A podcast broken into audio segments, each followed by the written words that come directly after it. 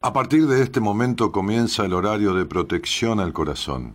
La permanencia frente a la radio depende exclusivamente del cariño que cada uno se tenga.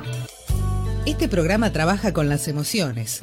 Cualquier semejanza con la realidad es tu responsabilidad, ya que solo vos podrás afrontar lo que fuiste, lo que sos y lo que querés ser ante un imprevisto impacto con ciertas verdades que desconocías. Entendemos que quizás hayas estado huyendo demasiado es hora de dejar de escapar. Gracias por volar con buenas compañías. Con ustedes, Daniel Martínez. Hola, buenas noches, ¿cómo estás?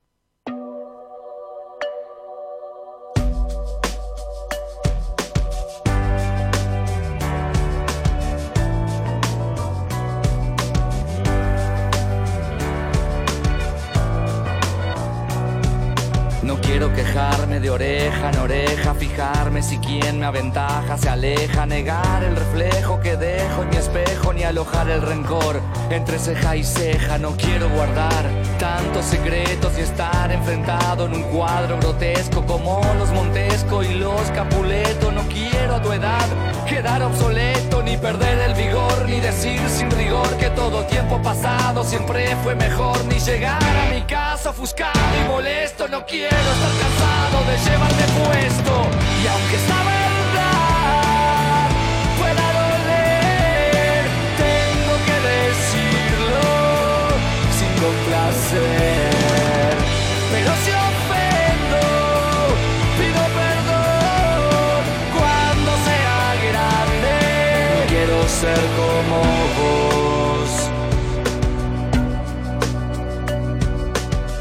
cometer tus mismos errores ni creer que todos son estafadores. No quiero manejar tus mismos valores ni que cada día sea igual a los anteriores. No quiero no poder controlar mis enojos ni cargar esa tristeza en los ojos mojados y rojos, ajados y flojos. No quiero resignarme a hacer mis despojos ni echar con vehemencia la culpa a los demás de lo que es mi incumbencia y responsabilidad ni que me dejo probar lo que no pude hacer cuando tuve 23 y aunque esta verdad pueda doler, tengo que decirlo sin complacer.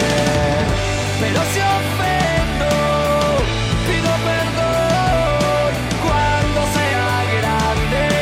quiero ser como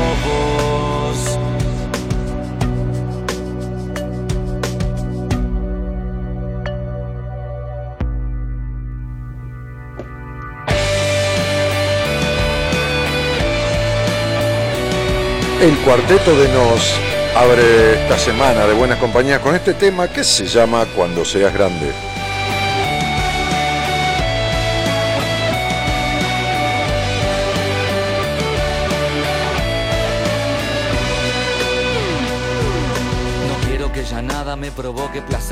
Cuando el dolor me toque evoque al ayer, ni mirar fotos viejas y ponerme a llorar, o que nombren a alguien y empezar a temblar. No quiero llevar esa vida maltrecha con sospechas de dolo y la ilusión deshecha, ni lanzar pestes creyéndome Apolo, ni que me moleste en una fecha estar solo. Y aunque esto se preste a malinterpretar, no quiero que crean que solo por criticar, y espero que tan solo sea una declaración, porque ni yo sé si quiero que quiera ser como yo.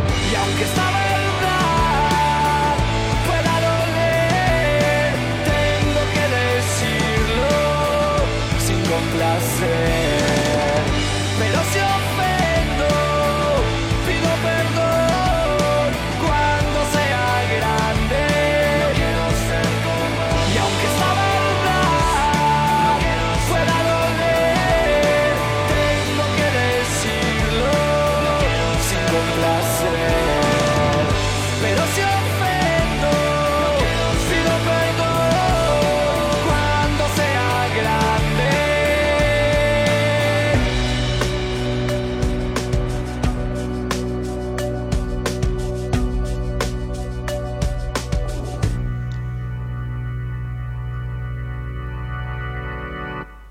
No quiero no poder controlar mis enojos, dice, ni cargar esa tristeza en los ojos, mojados y rojos, ajados y flojos, No quiero resignarme a ser mis despojos.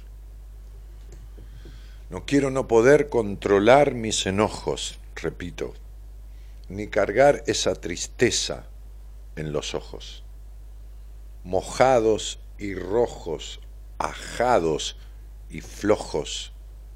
No quiero resignarme a ser mis despojos, ni echar con vehemencia la culpa a los demás de lo que es mi incumbencia y responsabilidad ni que me dé por probar en alguna idiotez lo que no pude hacer cuando tuve 23. Lo más fácil, lo más simple, pero lo menos gravitacional y lo menos resultante de un, de un, eh, de un balance positivo es poner culpa en nosotros, poner responsabilidad en nosotros. Este, y hacerse un lado de los acontecimientos de su vida. De la vida que cada uno debe, ¿no? Por eso dice, no quiero no poder controlar, no, no quiero resignarme a hacer mis despojos. ¿Y qué es convertirse en despojos?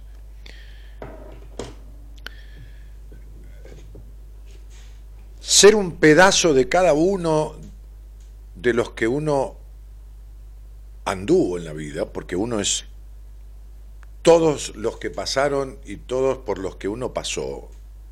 Siempre estamos implicados en, interacciones continuas, pero en realidad ser un despojo es tener mayoritariamente lo malo de esas historias en esos vínculos. ¿Cuántas veces alguien sale al aire y le digo, te convertiste en tu mamá? Me dice, no me digas eso porque odio eso, sí, sí, yo sé que es así, pero eso es ser un despojo es despojarse. Cuando vos te despojás de algo, ¿qué hiciste? No, me tiré la ropa que no me servía. Te despojaste de lo que no servía en tu casa. Ser un despojo es quedarse con eso. Es decir, ser ese despojo es ser lo que hay que tirar.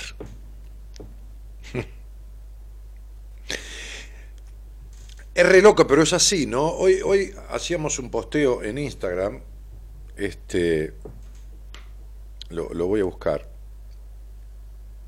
a ver, en donde yo decía,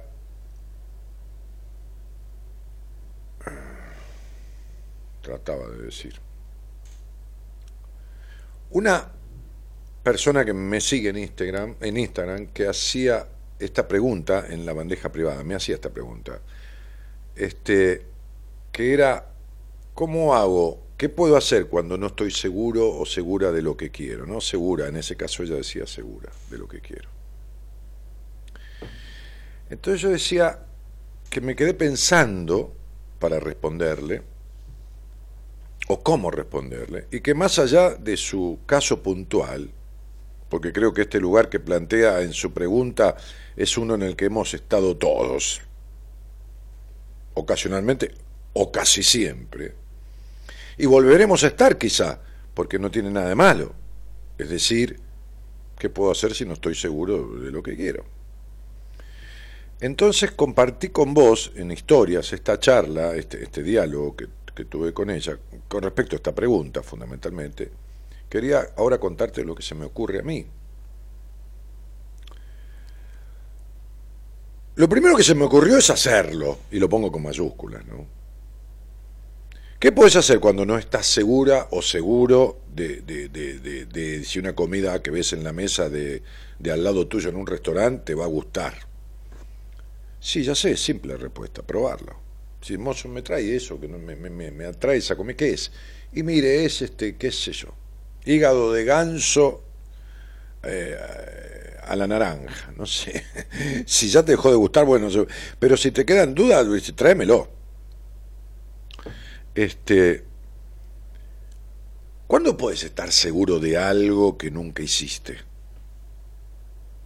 O que hiciste, pero este caso es diferente o la comida es diferente porque alguna vez pediste una o hiciste, pero este, esta persona de la cual es diferente, es nueva. es una nueva posibilidad de una relación, de una pareja, una tranza, de qué sé yo, no importa, de una amistad, de una sociedad comercial. Entonces, ¿cuándo puedes estar seguro? ¿Cuándo? O de si va a resultar lo que querés o no. Cuando lo experimentás, entonces todos los caminos de vueltas, evasiones y los sí pero que uno tiene en la vida no son más que la búsqueda y el logro de la traición a uno mismo. ¿De dónde viene esto? De no haber sido apoyado en la historia de uno, de, de que no fue bendecido entre comillas, en sus deseos. Y de alguna manera uno sigue haciendo lo mismo, o sea, no es que uno no está seguro de si aquello le gusta o no, es que no está seguro de si le gustaría también a que le lo rodean esta decisión que uno quiere tomar, o esto que quiere hacer, o esto que quiere estudiar, o esto que quiere, qué sé yo qué. Me decía una paciente que fue a una de las provincias del país a visitar a sus padres y que Llegaban algunas personas amigas, qué sé yo, esta cosa del fin de semana, que hay gente que viene, trae una torta. O no sé, una factura, viene a tomar mate. Eh, y entonces decían, ¿Y, tu novio viniste sola? qué sé yo, no, no tengo, pero, pero no estás casada todavía, no tuviste hijos, no. Y ella sentía culpa porque es un mandato que tiene, ¿no? Casarse o tener hijos, es como, como algo que lo tiene como, ¿no? Este, y sentía culpa por eso y tiene 37, 38 años. Eh, o sea, aquí también entran personas de la historia de uno, es decir, no necesariamente ese otro tiene que estar en su actualidad. Personas del pasado a las que uno todavía está condicionado para no permitirse transitar sus deseos. Es tan loco esto, pero tan loco, que cuando fuimos no eh, apoyados de chicos en nuestros intereses, en nuestros deseos, no protegidos o no acompañados para transitar esos deseos, nos lo impedimos cuando somos grandes. O sea, en vez de decir, bueno, ya que no me lo permitieron de chico, me lo voy a permitir ahora, hacemos lo contrario. Como digo siempre en el programa, escribía yo en Instagram, esta es mi verdad, no la verdad. Así que te leo en los comentarios para saber qué pensás y ojalá te sirva esta idea y la de las personas que comenten aquí para sobrellevar mejor el momento que estés pasando en cuanto a decidir, no decidir, qué hago con algo que quiero y no estoy seguro. No hay un certificado de seguridad futuro. No, no, no. ¿Quién hace un negocio y dice, bueno, mira, te damos, vas a ganar seguro? ¿Quién entra al casino y va a ganar seguro? Digo. ¿Quién se mete en una relación y va a salir divinamente y se va a instalar en un mar de amores y en una sensación de placer. ¿Quién, tiene la seguridad de nada? ¿No? Y entonces eh, eh, eh, es como que, a ver, empezaron a, postear de repente, ¿no? Me cuesta mucho decidir qué hacer, entonces esperé a sentir y ya me decidí. Bueno, acá dice, me anoté para el taller de junio, el seminario. Bueno, muy bien, le puse, ni te imaginas el beneficio, bueno. pero a ver los comentarios que siguen aparte. Es tal cual, si no siento que me validan, me pierdo en un laberinto de dudas, dice Tota Gallina. Bueno, el, nick es esto, ¿no? Dani, siempre me digo y digo que no hay nada peor, por lo menos para mí, que quedarme con la duda. La duda de qué hubiese pasado si hubiese hecho o intentado hacer. Así que elijo siempre intentarlo. Si sale bien, genial. Y si no, algo aprendí. Dice Sil Poncini. Eh, Bueno, simplemente aplausos, dice Liana, no, por la reflexión que yo hice. Tal cual Dani dice Jessica Losco, es lo que me pasa seguido. Este, como siempre para Justia, dice Julián. Este, dice la leyenda eh, que tenés que tirar una moneda al aire, cara un deseo seca el otro deseo y en el momento que la tiras al aire íntimamente en tu corazón sabes qué lado de la moneda querés que salga. Eh, desde que dejé de querer la aprobación de los demás, dice Mica Obregón, y de dejar de hacer lo que no quería, hasta me sobra algo más de dinero para mí mis caprichos. Soy mi mejor inversión. Ah, sí. Yo decía en el taller de Rosario otro día, refiriéndome a lo material, que está muy ligado a lo emocional. Si lo emocional no anda bien, lo material no anda bien. Y aunque tengas muchísima guita, si el emocional no está bien, la guita no te llena el vacío que tenés, ni la melancolía, ni los malos vínculos. Si lo emocional, ahora muchas veces arreglando lo emocional, lo psicoemocional, lo del dinero se estabiliza, porque cambia tu energía y el dinero es una energía, es únicamente una energía. Cuánta verdad, dice Emma, me sentí muy identificada con este tema, me pasa millones de veces y por ende me encierro en el miedo, temores, inseguridades. Gracias por la sugerencia, lo tendré presente, saludos desde La Rioja. Muy buena deducción, dice Ivana, pero entonces probamos. Y si se arma lío, entonces yo le contesté, te lo bancás, pero no te morirás sin ser vos. Eh, Eva dice, Eva Chiaverano dice, después del seminario que hice, elijo cada día todo lo que siento que me gusta, que quiero experimentar y probar. Hasta a veces me río con picardía por tener ideas que consideraba locas antes y ahora. ¿Qué más da? La vida es una sola. Gracias, gracias, gracias infinitas por enseñarme que yo tenía mi llave escondida, dice. Los amo profundamente. Ah, sí, el maestro está dentro de uno. Y las llaves que abren la, la quietud, la estabilidad, eh, también las tiene uno, todas. ¿eh? Eh, y así, ¿no? Diferentes opiniones. Digo, ¿y qué te pasa con esto, no? ¿Qué te pasa no solo con lo que vos querrías acometer, encarar, hacer, concretar y no te animás? ¿Y qué pasa con lo que querrías dejar y tampoco? Porque dentro de el hecho de sanar aspectos emocionales de uno, también está básicamente el poder desprenderse. Uno no se puede llenar de nada si no se vacía. Es imposible que uno coma qué sé yo, una entrada, un plato, un postre, un café con una masita, que te y después empieza a comer como si nunca hubiera comido. Es imposible. Bueno, si hizo la digestión, si pasaron cuatro o cinco horas y qué sé yo qué cuerno, por ahí picotea algo. Pero si uno no se vacía de determinadas cosas, es imposible que vuelva, que tenga lugar. entonces, digo, ¿qué tendrías que quitarte? ¿no? ¿Qué tendrías que sacar? ¿Qué tendrías que perder el miedo a dejar? Qué o a quién, ¿no? Todas estas cosas son las que confluyen en estas cuestiones tan determinantes del bienestar de cada uno. Absolutamente determinantes. Este es el gran punto de esta cuestión. Eh, entonces, digo, no hay peor, peor tarea que la que no se hace, ¿no? No, hay, no, hay, no hay peor trámite que el que no se realiza, y peor eh, objetivo que el que no se pone en marcha, que el que no se encara, que el que no se busca, ¿no? Siempre estos tres postulados cuando uno desea algo, ¿no? ¿Qué, quiero? Primera pregunta, ¿qué deseo, no? ¿Es posible? ¿Cómo lo logro? Y allá. Bueno, resulta que no se hizo posible. Bueno, no te quedas con el resabio de no haberlo intentado, de no haberlo encarado, de no haberlo puesto en marcha. No te quedas con el resabio de no haber hecho lo, suficiente. Y, definitivamente, es decir, no hay peor cosa en la vida que quedarse con las ganas, ¿no? Es decir, tenés plata para tomarte un helado, querés tomarte un helado, no vas a comprarte el helado no tenés ningún problema de salud, nada. Te privás del disfrute.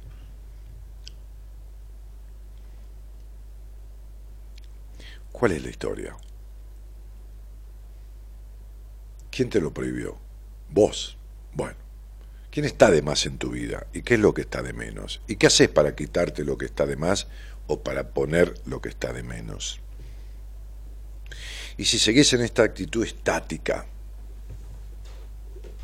como si fueras parte de un museo de cera, que parece que las estatuas o, las, personificaciones o los muñecos de cera tienen vida, pero en realidad tienen la mirada vacía y una quietud absoluta. Si tu vida transita de esa manera, ¿qué sentido tiene?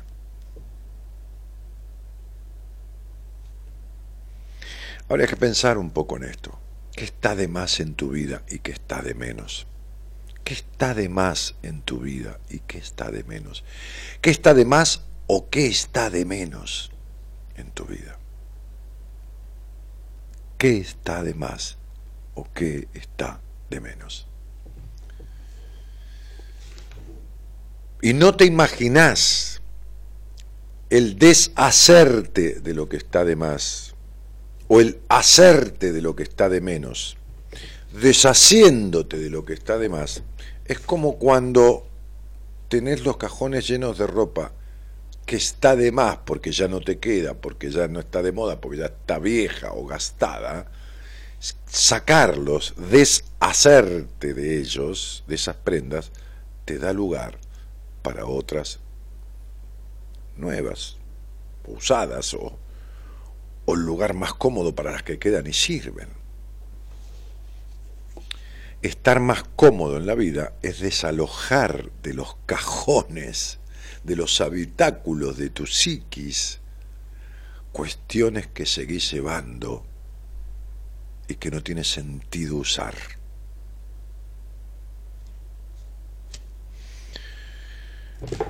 Ahora vuelvo, hay llamados pendientes, hay gente que quería hablar desde la semana pasada, así que bueno, voy a hacer corto este arranque que ya me llevó unos cuantos minutos, o yo me llevé unos cuantos minutos del arranque. Voy a tomar un mate comito, porque estoy como, comí, pero después le voy a contar a, Juan Imperial lo que comí, que le da asquito, porque las cosas que yo, las cosas que yo como él no le, no le van para nada. Bueno, usted, ah, está usted ahí. Hay un reflejo tan grande de la pantalla que casi no veo la cara de, de aquel, de aquel de aquel, ¿no? Debe ser. ¿Es aquel que se refleja ahí? ¿Cuál? ¿Ese? ¿Y cómo no sabes? No, es aquel. Aquel.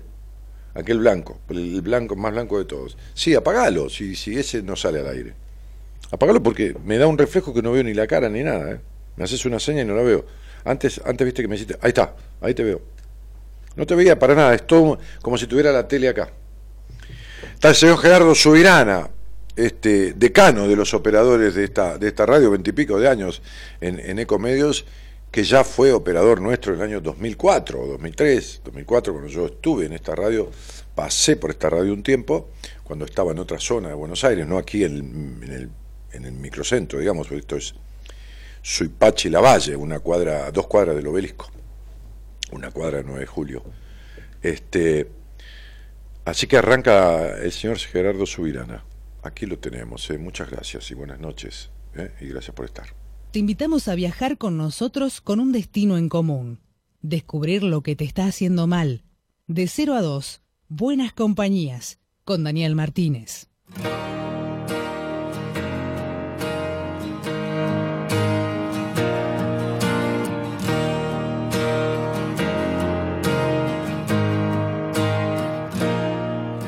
Soy ejemplo para nada y para nadie. Tengo miserias como cualquiera de ustedes. 14 marcas que me duelen en el alma y 100 defectos que me siguen y no aprenden. Las dudas se divierten, no descansan nunca, como los miedos que siempre estarán presentes. A veces sonrío sin ganas y al revés, que a nadie importa, nadie tiene que saber y aunque las cosas con el tiempo no se olvidan, voy a estar más alerta, más tiempo conmigo. Que cada vez soy más consciente que la vida, sin darnos cuenta, se consume en un suspiro. Voy a quererme para quererte mucho más. Voy a tratar de ser mejor y más valiente. Es el momento de enfrentarse a la verdad, que ya está bien de procurar y perder siempre.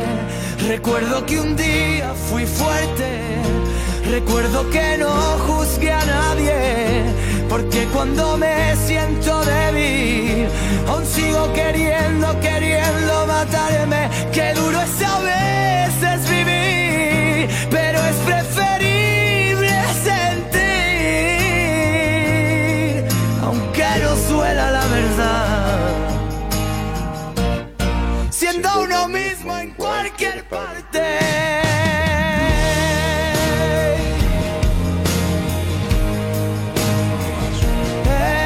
Temazo, temazo, dale.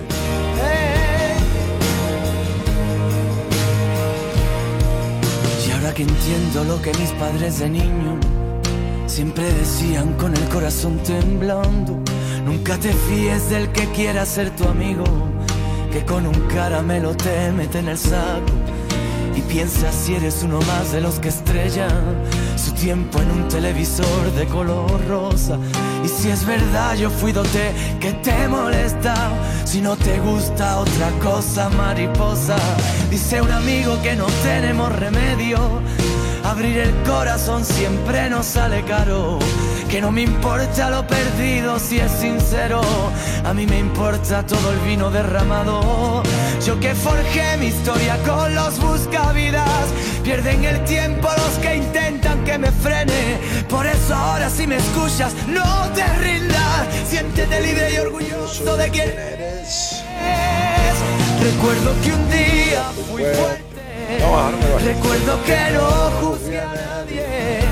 Porque cuando me siento débil, os sigo queriendo, queriendo matarme. Qué duro es a veces vivir, pero es preferible sentir. Aunque no suela la verdad, aunque no suela. Siendo uno mismo en cualquier parte. Aunque nos duela la verdad, aunque nos duela, siendo uno mismo en cualquier parte. Siendo uno mismo en cualquier parte. Temazo de Manuel Carrasco, que escuchando la apertura programó al toque. El señor Gerardo Subirana, dale. De aquellas noches de cuánto la de menos, en la locura asesinando las llamadas, y en cada muerte despertaba un nuevo intento. No quiso verme y ahora es quien me anda buscando. No es que no quiera que me encuentres, que mi sueño lo estoy viviendo con una mujer sincera. Ella es la reina, es una princesa del cuento. Que no se trata de querer ser más que nadie. ¿Y por qué piensas que me lo monto de artista? Más bien me pasa lo contrario muchas veces. También me siento pequeñito en esta vida. Vale la pena pelear por nuestros sueños. Vale la pena equivocarse y levantarse. Vale la pena liberarse y ser el dueño de la verdad siendo uno mismo en cualquier parte. Recuerdo que un día fui fuerte. Recuerdo que no juzgué a nadie. Porque cuando me siento débil, aún sigo queriendo, queriendo matarme. Qué duro es a veces vivir, pero es preferible sentir. Ey, Siendo uno mismo en cualquier parte. Me hace acordar a una charla con aquel viejo maestro hace muchos años, en donde yo me quejaba y me quejaba por, por los dolores que mi mente sentía, por la profunda pérdida, la absoluta pérdida temporal, gracias a todos los santos y a Zeus y a los dioses del Olimpo, de mi libertad, de algo que yo siempre, mal o bien, sin darme cuenta, con mi omnipotencia, con mi desprecio por la psicología, con lo que fuera, mal o bien, iba donde quería, volvía cuando quería, andaba con quien quería, tomaba lo que se me daba la gana, comía lo que quería, viajaba donde quería, dentro de mis posibilidades, dormía en general cuando quería y perdí absolutamente todo eso, todo. Más allá del dinero para hacerlo no, lo que perdí es la libertad de elegirlo. Encerrado en terribles ataques de pánico que se repetían al principio cada dos o tres horas durante todo el día. Y la noche también. Salir corriendo ahogado del cuarto.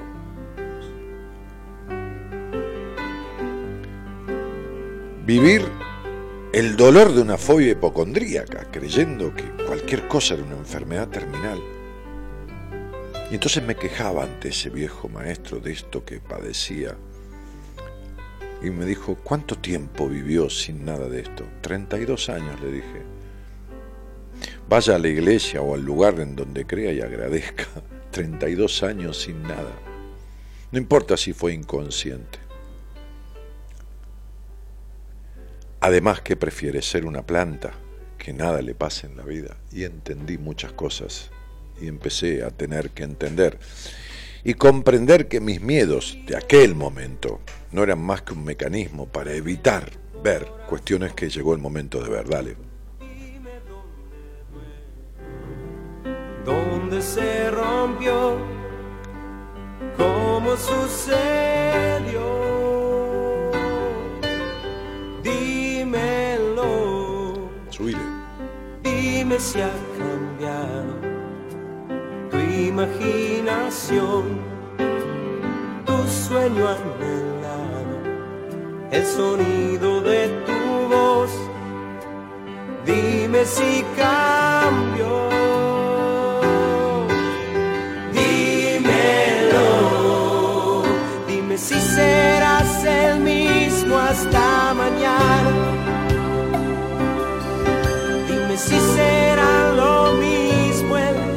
día de hoy. Sí. Dime si en cada respuesta hay una pregunta interior. Dime si ese que me mira sigo siendo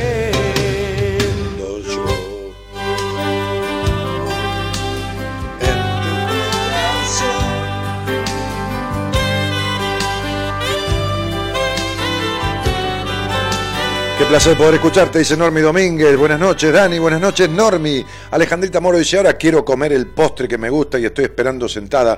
Me arriesgo a comerlo porque no tengo nada dentro. Es un deseo de disfrutar. Pero ¿por qué te lo prohibís? Laura Saco dice, un día todos mis miedos me hicieron frente y tuve que andar, que resolver, que decidir, sin saber bien cómo ni hacia qué. Y ahora mi vida está ordenada, estable, pero si miro, a veces creo en algún momento me perdí. Soy espectadora de mi propia existencia y quiero poder parar y aprender simplemente a ser feliz. Laurita, este mensaje es una clara contradicción que refleja tu no bienestar. Un bienestar que decís tener, pero que a los cuatro renglones querés aprender a tener. Así que bueno, yo te sugiero que conmigo o con quien quieras que vos creas que sabe un poco o que te puede dar una idea sin que sea el dueño de ninguna verdad, lo charles, lo converses. Puede ser acá, al aire, puede ser conmigo en privado, desde ya. Pero hace algo, Laurita. Dale.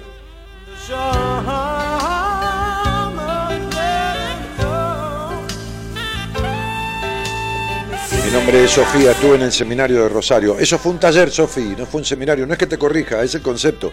Un seminario viene ahora, 21, 22 y 23 de, de junio, aquí en Buenos Aires, en, en Bellavista, en el lugar que contratamos para hacer seminario, con decenas de dormitorios, miles de metros de parque y árboles, comedor, desayunos, almuerzo, merienda, cena, micro que lleva y que trae, tres días, dos noches.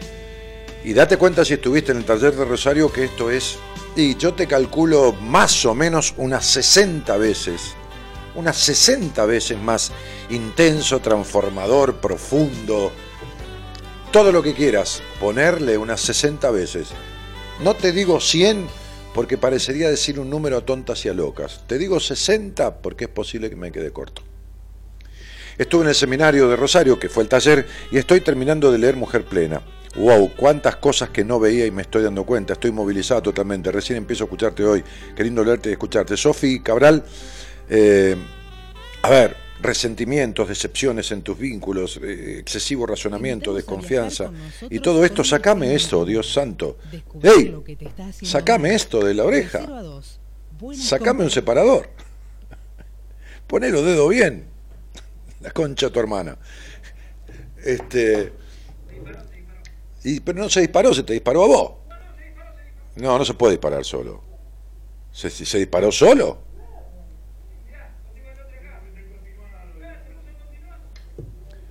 Pero es, un- es una mierda. Un día de esto le voy a pegar una patada a la consola esa. Para, para que ponga nueva. A la computadora le voy a pegar una patada. Sí. Yo hay cosas que cuando no sirven las tiro a la mierda. ¿Entendés?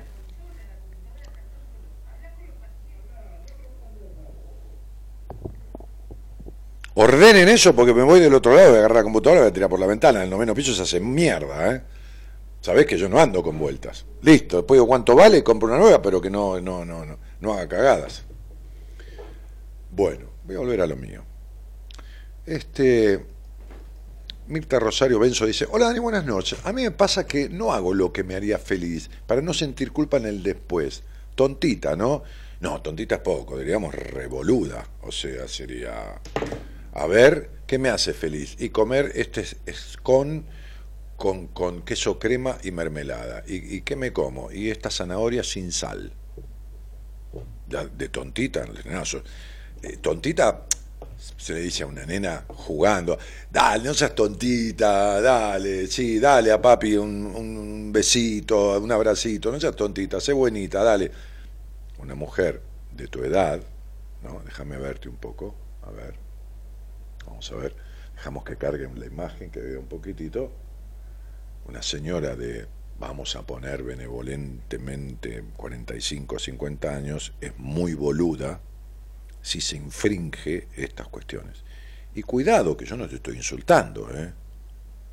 No, no es boluda para mí, no, es vos con vos misma. Yo, yo, yo no, yo no tengo derecho a decirte que sos una boluda.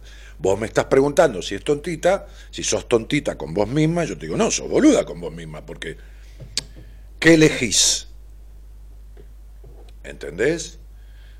Porque si, te, si, si vos de alguna manera tenés una cuestión de picardía. Me acuerdo de una historia de un tipo que en un poblado, tipos los del Far West, ¿viste? Esos pueblos que tienen la taberna y, que dura, eh, tienen cuatro cuadras de extensión y que, bueno, están armados para las películas. Bueno, pero antes eran así.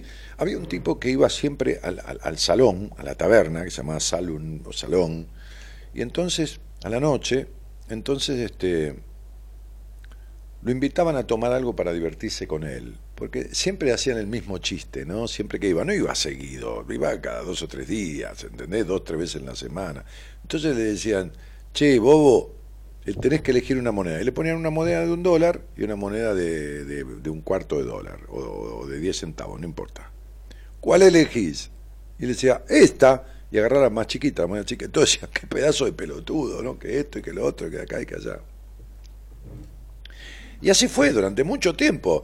¿Viste cómo son los lugares que se divierte la gente siempre con lo mismo? Y entonces le invitaban a tomar algo. Y entonces un día, pasado muchos años, y se había mudado de ese pueblo, habían pasado como 25 o 30 años, ya era un tipo casi anciano, lo encontró a alguien que lo conocía y lo veía de costado y, nunca le daba pena que lo, que lo cargaran, que lo gastaran, este, y lo encontró así, en la vejez, en otro lugar, y este hombre que nunca había participado de esos chistes, pero que miraba tomando una cerveza o un whisky o un costado, como se reían de este pobre tipo, le recordó esa situación.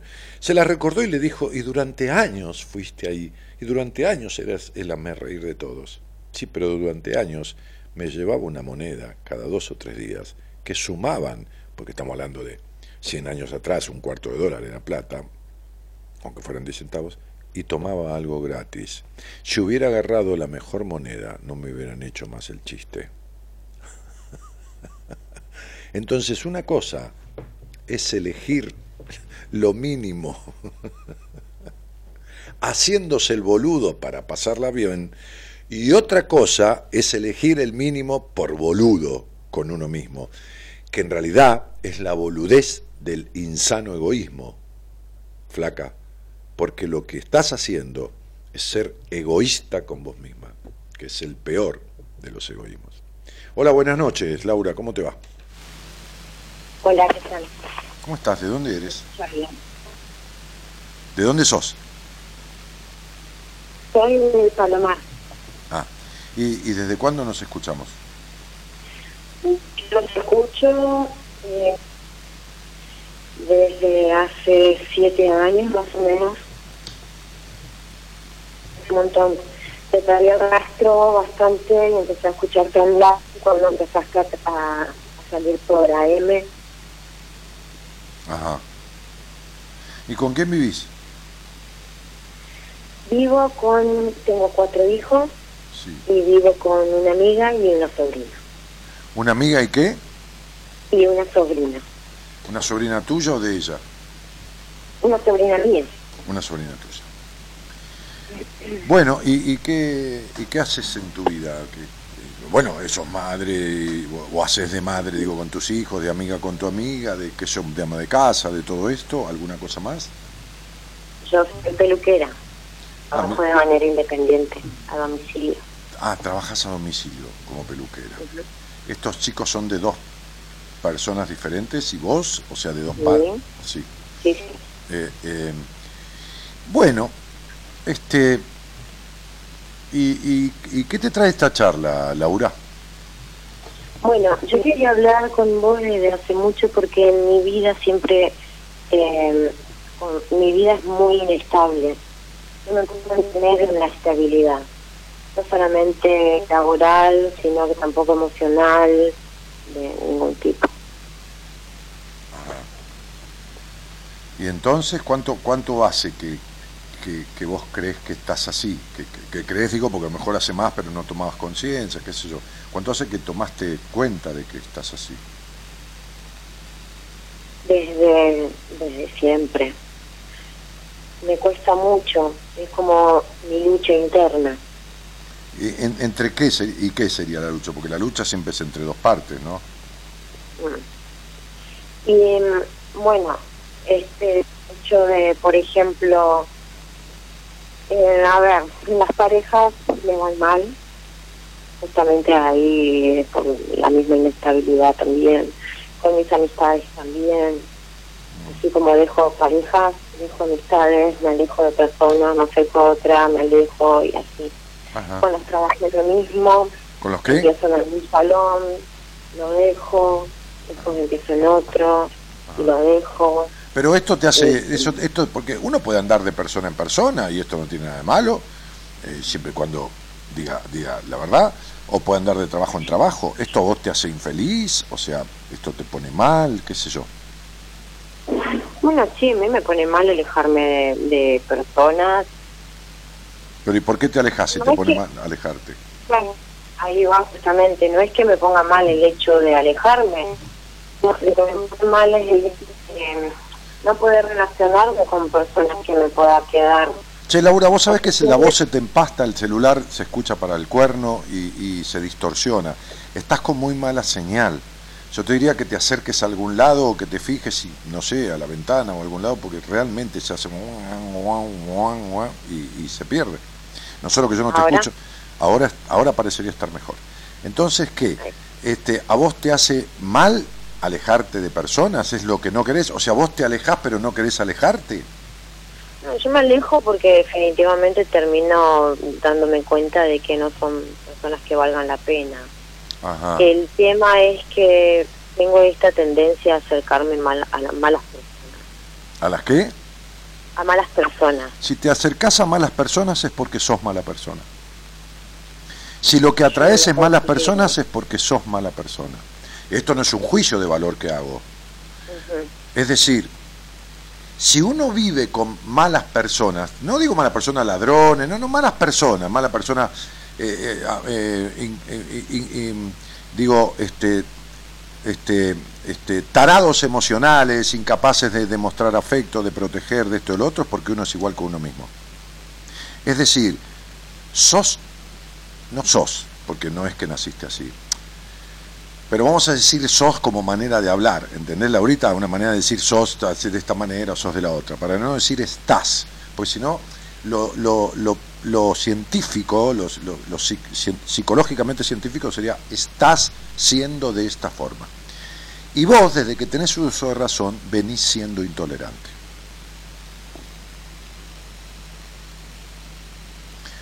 De dos maneras. O queriendo siempre que el otro sea como vos querés que, que sea y te importa un carajo si no lo es, o no dejándote ser vos misma. No dejándote ser vos misma, porque naciste en un hogar intolerante. ¿Está claro? Naciste en un hogar intolerante. Este, y, y- y definitivamente esta intolerancia, o sea, uno es absolutamente el que los demás crían. Esto no hay manera. Es el que los demás crían. Después se puede despertar alguna actividad en uno que, ay, yo toco el piano y nadie en mi familia tocó el piano. Bueno, eso es otra cosa. Pero vincularmente uno es el que los demás crían, hasta que uno se desprende de cuestiones de su crianza que están adosadas en uno y que le cagan la vida vincular. Esta intolerancia que vos viviste en el hogar donde naciste, hace esta, decepción primera, terrible y absoluta de tu padre, esta madre que manejó toda la, la, cocina de hogar, no digo la cocina por la comida, sino las cuestiones, hicieron que vos te criaras dentro de la intolerancia y que te constituyeras en una intolerante, porque esto es lo que mamaste. Entonces, o sos intolerante con los demás, manipulando para que sean como vos querés que sean y lograr a cualquier precio que lo sean, y los dejás porque no lo son, o los abandonás antes que te abandonen porque fuiste muy abandonada de chica, y a veces los que son abandonados abandonan antes de que lo, lo abandonen para no sufrir el abandono, pero lo sufren igual, por supuesto. O, o te sometes a los demás, encontrás un tipo de mierda o una amistad de mierda y te quedás en la amistad de mierda a ver si el otro cambia, esperando ser vos la buena para que un día recapacite. Con lo cual también sos intolerante con vos misma. ¿Se entiende, Laura? Sí. ¿Se entiende? A ver, te voy a hacer una pregunta íntima, pero que tampoco es tan íntima. Si vos decidís estar con alguien, ¿se entiende qué significa estar, no? ¿En el sexo? Sí. Vos estás en un lugar como este estudio, ¿no? Así con esta media luz, pero blanca, ¿viste? Y toma. ¿Te sacás la ropa así sin ningún problema, desprejuiciadamente? ¿O tenés conflictos para, para, desnudarte delante de alguien? No. ¿No qué? No, no tengo conflicto. No, no tenés conflicto. Me saco la ropa. Perfecto. Bien, perfecto, muy bien. Ahora bien, este cuánto de necesitada de aprobación sos y cuánto de no saber ni qué querés ni quién sos, porque si te lo pregunto seriamente me parece que no vas a poder contestarlo. ¿Y cuánto de hacer para que te quieran y de esto y de lo otro este, tenés? De hacer para que me quieran, prácticamente yo no, no hago nada. Perfecto, muy bien. Entonces, ¿qué haces? ¿Te sentás en el trono y que los demás vengan? Bueno, ¿entendés? ¿Cómo era tu mamá? Describímela, no me digas eh, rubio ojo celeste, que no importa eso. Este, este, describímela en cuatro o cinco características. Mi mamá era muy fría, era muy materialista. Mm, bien. Eh, ¿A, quién, ¿A quién te parece, Silito? No sé si soy una persona fría, pero no... Me estás diciendo que me siento, no hago nada para que me quieran, me siento y que los demás vengan. Eh, si lo querés más claro, no sé, chale, qué sé yo qué, porque agua es poco. Mm. Entonces... Eh, sí. no, no lo había visto jamás bueno, que, se podría tratar de frialdad pero, pero, pero, me, una actitud fría. Pero me lo acabas de decir. No importa que no lo viste. Yo no vi tantas cosas en mi vida que las tuve que ver a través de otro y que otro me las mostrara. Quédate tranquila, que no soy ninguna tarada. Yo tampoco.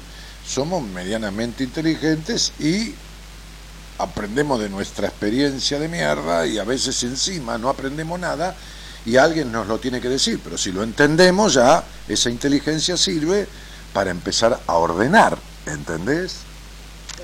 Entonces este delirio de Cleopatra que tenés, ponele, esta es tu intolerancia. Es decir, te dije, o no te dejas ser, o querés que el otro sea como vos querés que sea. Y no hay nada que darle a cambio, tiene que ser así, punto. Bueno, así te va, porque el castigo no, porque es una palabra que suena para mierda. La consecuencia de esa actitud en tu vida, yo estoy leyendo tu nombre, es las cosas insólitas. ¿Las cosas qué? Insólitas. Te pasan cosas insólitas en los vínculos. Vos crees que tenés todo manejado, todo, ¿eh? y te sucede lo insólito. Sí. Bueno. Razón por la cual tampoco, o sea, exactamente es por eso que empiezo una relación y la termino muy rápido también. ¿Pero para qué la empezás? Porque Si tu vida es un cálculo, ¿para el afán de mi vida fue siempre eh, eh, la familia constituida, la familia hecha y bueno. No, el afano, de- el de afano de tu vida fue ese, el afano de tu vida, porque te robaste toda la posibilidad de una familia constituida. Sentada en un trono y dejad que los boludos vengan a mí, eso no puede constituir ninguna familia. Tu manera de ser es contradictoria a la constitución y construcción de cualquier vínculo sano. No se puede armar una familia desde el trono. ¿Entendés? Ni estar sentada y no hacer nada para que nadie te quiera. Decir, nada. El amor es un, es un sentimiento que se profesa de a dos, es una negociación, es un acompañar a la libertad del otro aceptando quién es y que me acompañen a mi libertad aceptando quién soy y compartiendo objetivos en común y esto y lo otro, no razonando, calculando, desconfiando este, todo el tiempo y, y sería, vení y dame todo lo que mi papá no me dio. ¿Entendés? Porque eso es, Sí. eso es infantil. Y como aunque te lo dé, no es tu papá, la herida de tu papá sigue sangrando y no te la puede reparar ningún tipo del mundo. Ningún hombre del mundo te puede reparar la herida que tenés con tu padre. Esa es una tarea tuya con vos misma. Yo de eso soy consciente, pero sola- lo que no sé cómo parar esa herida tampoco. Yo tampoco sabía cómo parar mis ataques De pánico. hace poco traté de acercarme de nuevo a... No sirve acercarte a tu papá, no sirve para nada. Tenés que reparar las consecuencias que dejó esto, porque si tu papá se muere no quiere decir que nunca lo vas a arreglar. Yo tampoco sabía cómo arreglar mis conflictos, mis ataques de pánico, mi fobia, lo que mierda fuera, y me senté con un profesional de la psicología a arreglarlo. ¿Qué voy a hacer?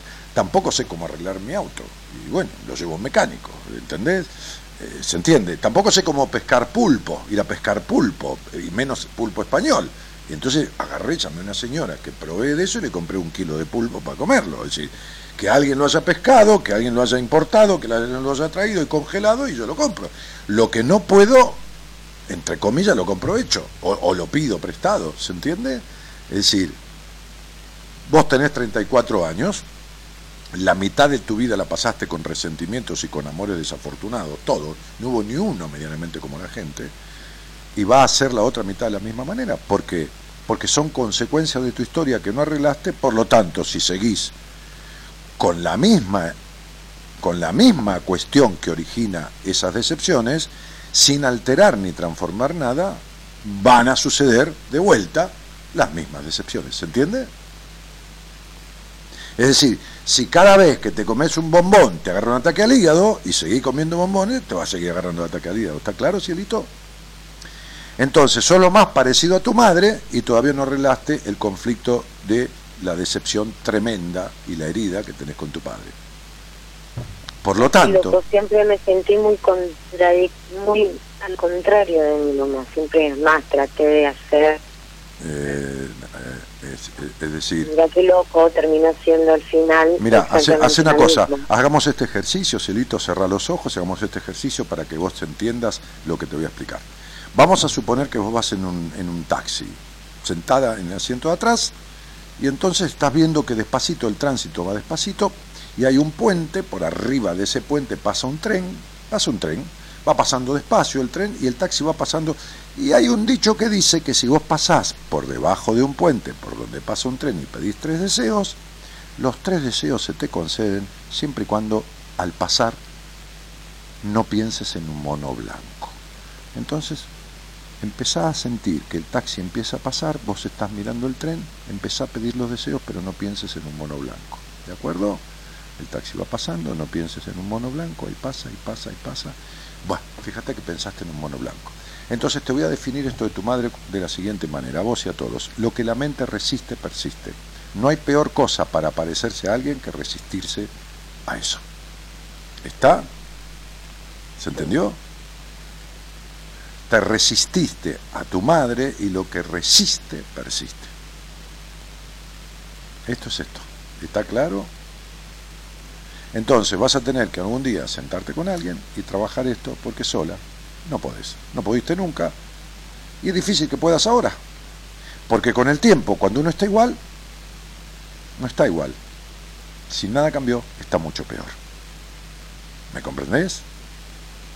Saliste con 35 tipos, más o menos. Bueno, si siempre hay decepción, date cuenta que la que tiene que cambiar sos vos. ¿Se entiende, no? Sí. Y bueno. Vos habías escrito en Facebook y habías dicho, quiero que Dani me dé un sacudón. Bien, el sacudón es que deje de conocer hombres al pedo. Salí con 778, pero que sirva por lo menos el momento, el agrado, porque lo que buscas siempre sin darte cuenta es decepción. Ahora acordate, puede venir un tipo y bajarte la luna, igual lo vas a echar, porque la reparación de la herida de decepción que tenés de tu padre no la va a arreglar ningún hombre. ¿Está claro, cielo? Sí. Bueno, entonces te mando un beso grande, Laurita. Bueno, gracias. De nada, mi vida. Chau, chau. Buenas noches. Viajar con Buenas noches. nosotros con un destino en común. Descubrir lo que te está haciendo mal. De 0 a 2, Buenas Compañías, con Daniel Martínez. Todas las viejas protestas, antiguos reclamos, está confirmado, ya se controlaron y en esa gran trampa que nos colocaron cayó nuestra lucha que fue mi alegría y nuestra bandera de la rebeldía no fue arrebatada por la intervención de los tibios. Yo porque sentía que no me querían y por defenderme estoy lleno de heridas. No fui amoroso ni fui solidario, fui intransigente y totalitario. Y todo lo que hice es buscar al culpable para que Buen tema. repare la falta de amor. Buscar al culpable para que repare la falta de amor. Impresionante. Y hoy, de regreso a mi alma, suelto suspiro que va dejando un espacio a otra inhalación. Aburrido el fin de sin poder escucharte, Dani, desde Rosario. Cielo, busca programas este, emitidos, que hay un montón, hay decenas, centenas, y escuchá programas anteriores. Dale. lo que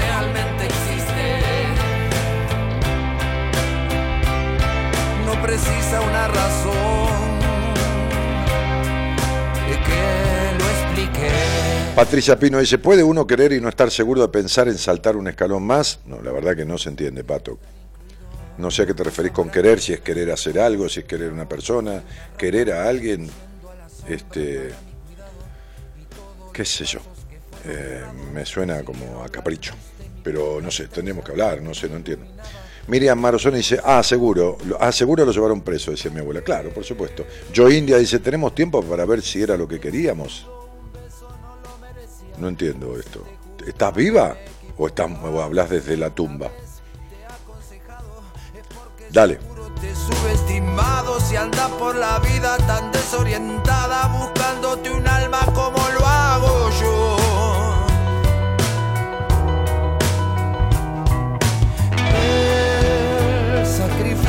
Alcanza, No, sufro, el sacrificio no alcanza. existo. Es más, el sacrificio no sirve.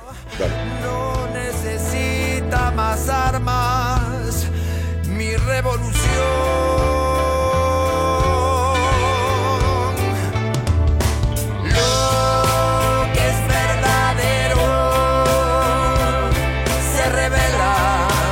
Julia Díaz dice, Dani, siempre el miedo me paraliza a la hora de decidir. Julia, hay pocas personas que he visto en el último tiempo tan curiosa como vos. Sin embargo, es terrible la manera en que te reprimís tus deseos. Dale.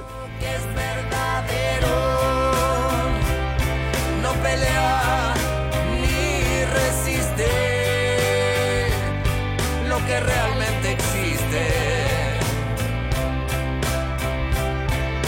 precisa una razón Claro. que lo. Lo que realmente existe no precisa una razón que lo explique. Existe. Cuando un deseo es verdadero no precisa una razón ni la aprobación de nadie. Uno va con su deseo. Para esto necesita verdaderamente confianza en sí mismo, sin que le importe un carajo lo que opinen los demás. Si no podés solo, arreglarlo con alguien, pero deja de perder vida, ¿no? Este, Manuel Aterrado dice, tenés razón, Dani, hermoso el tema, nada fácil de llevar cuando te han prohibido casi todo. Está bien.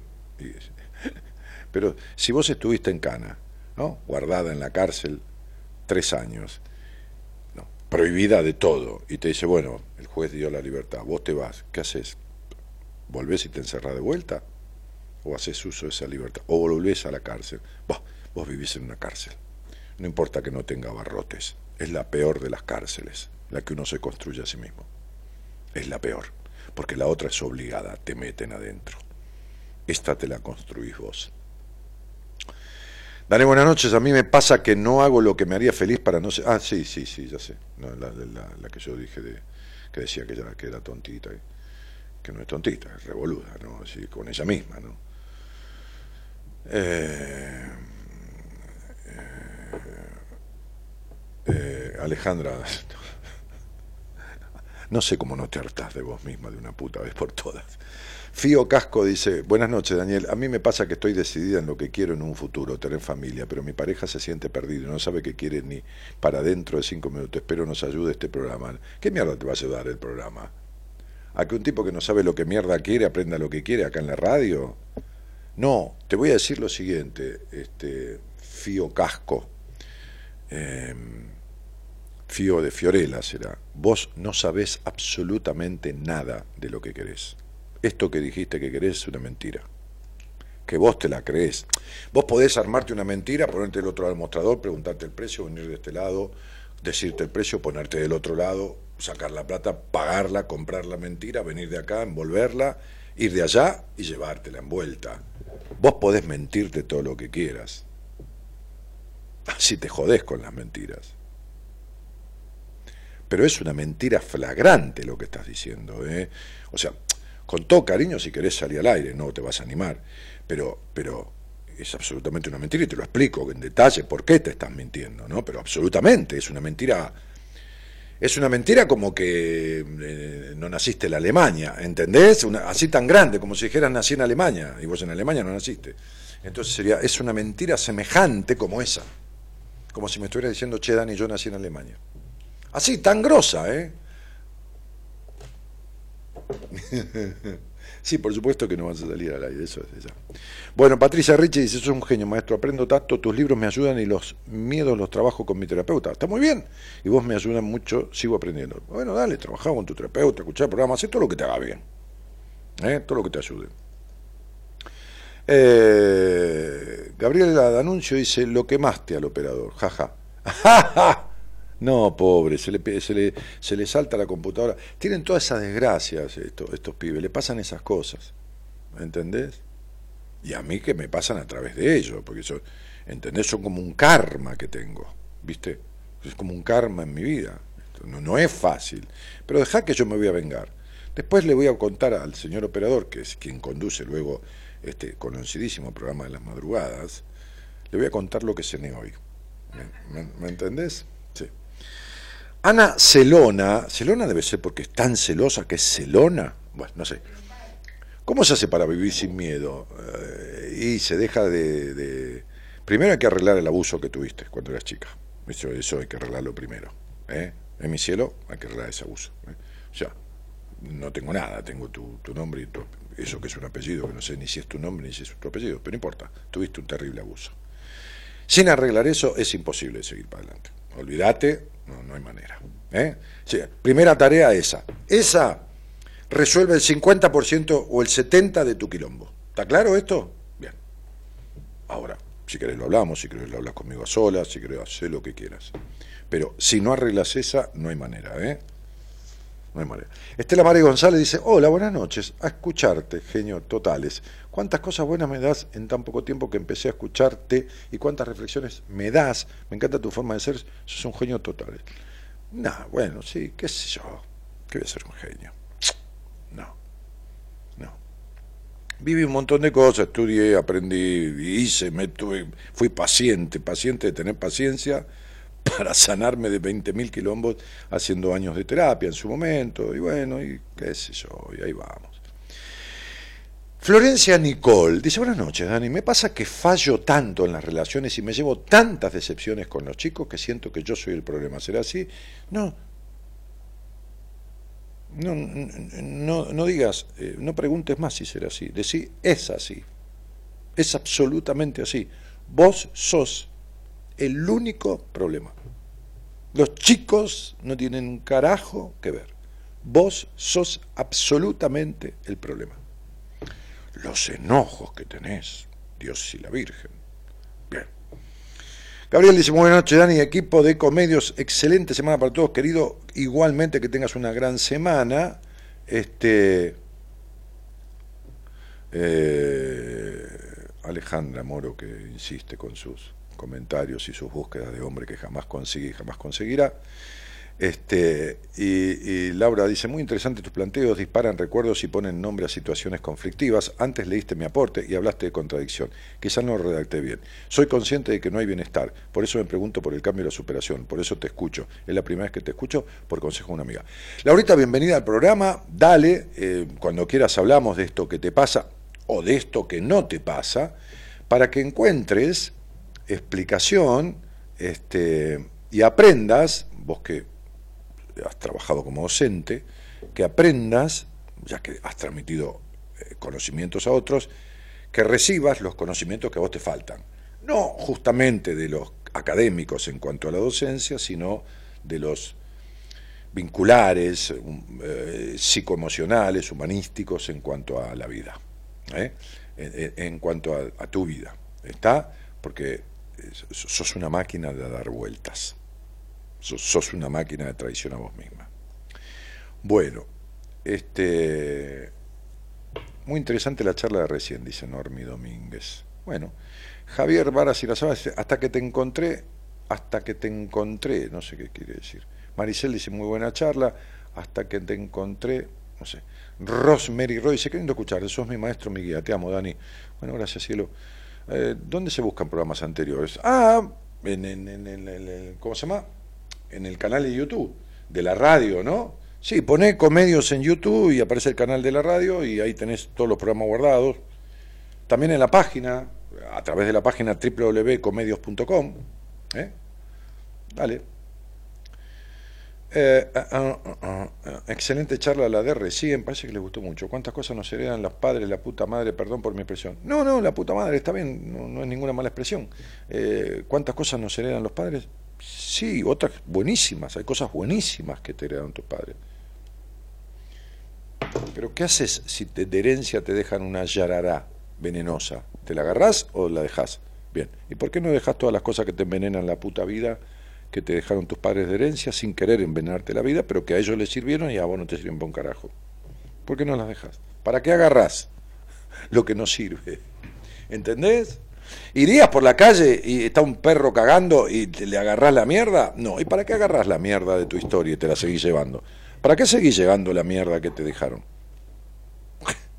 qué loco, ¿no? ¿Se entiende? Bueno. ¿O por qué no te sentás con él y decís, ¿qué tal? ¿A qué viene? Así, ah, eh, pero clarito. Se pone verde, el otro. ¿Qué tal, licenciado o licenciada? ¿Qué sé yo? ¿no? Estamos hablando de un psicoterapeuta, un psicólogo, consultor psicológico. Bueno. ¿A qué viene? ¿Qué, la trae? Sacarme la mierda de mi historia. Así, clarito. Dice, bueno, qué clarito, siéntese. O dice, bueno, discúlpeme, no es manera de decir, andate al carajo, chao. Ya, ya te sentaste con un boludo o con una boluda. ¿eh? Bien, así de claro. A los bifes, ¿entendés? Clarito. Este, uno tiene que parar el sufrimiento en su vida. No ir tomando gotas de agua si está deshidratado, ¿entendés? De una gota cada tres días. No. Tampoco tomarse un balde porque se le rompe el estómago, pero tiene que ir tomando agua seguido, con cucharita, pero dale que va. Al deshidratado se le da agua con cucharita, pero dale que va. No una cucharita cada cuatro días, pues se caga muriendo. Entonces hidratate el alma, hermana. Deja de comer mierda.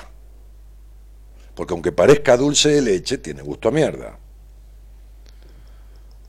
Este. Dale.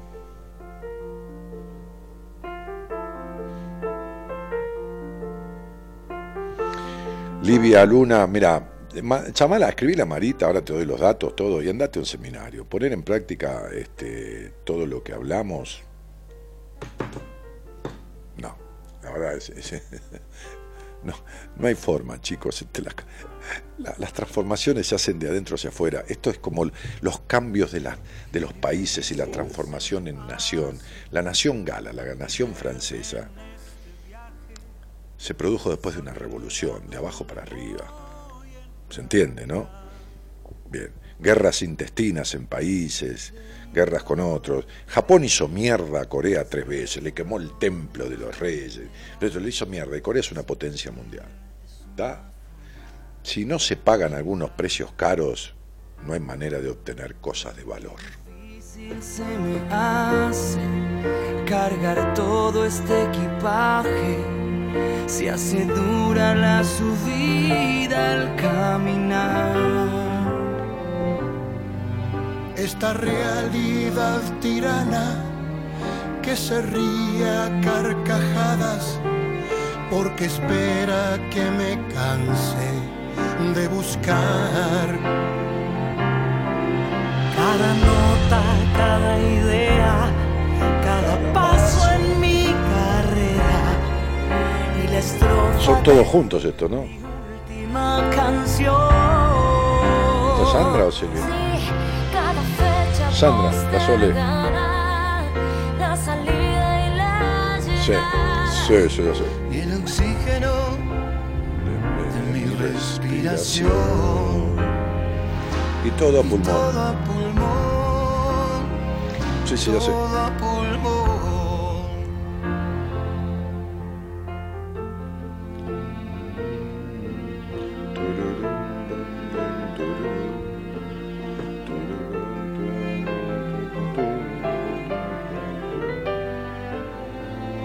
Todo a pulmón. Entra en mi página www.danielmartinez.com.ar toda la información, todos los columnistas, mis libros, talleres, seminarios, entrevistas, todo esto está ahí informado para enterarte si querés o para mandar un mail y solicitar información de algo a través de esa página danielmartinez.com.ar está todo ahí.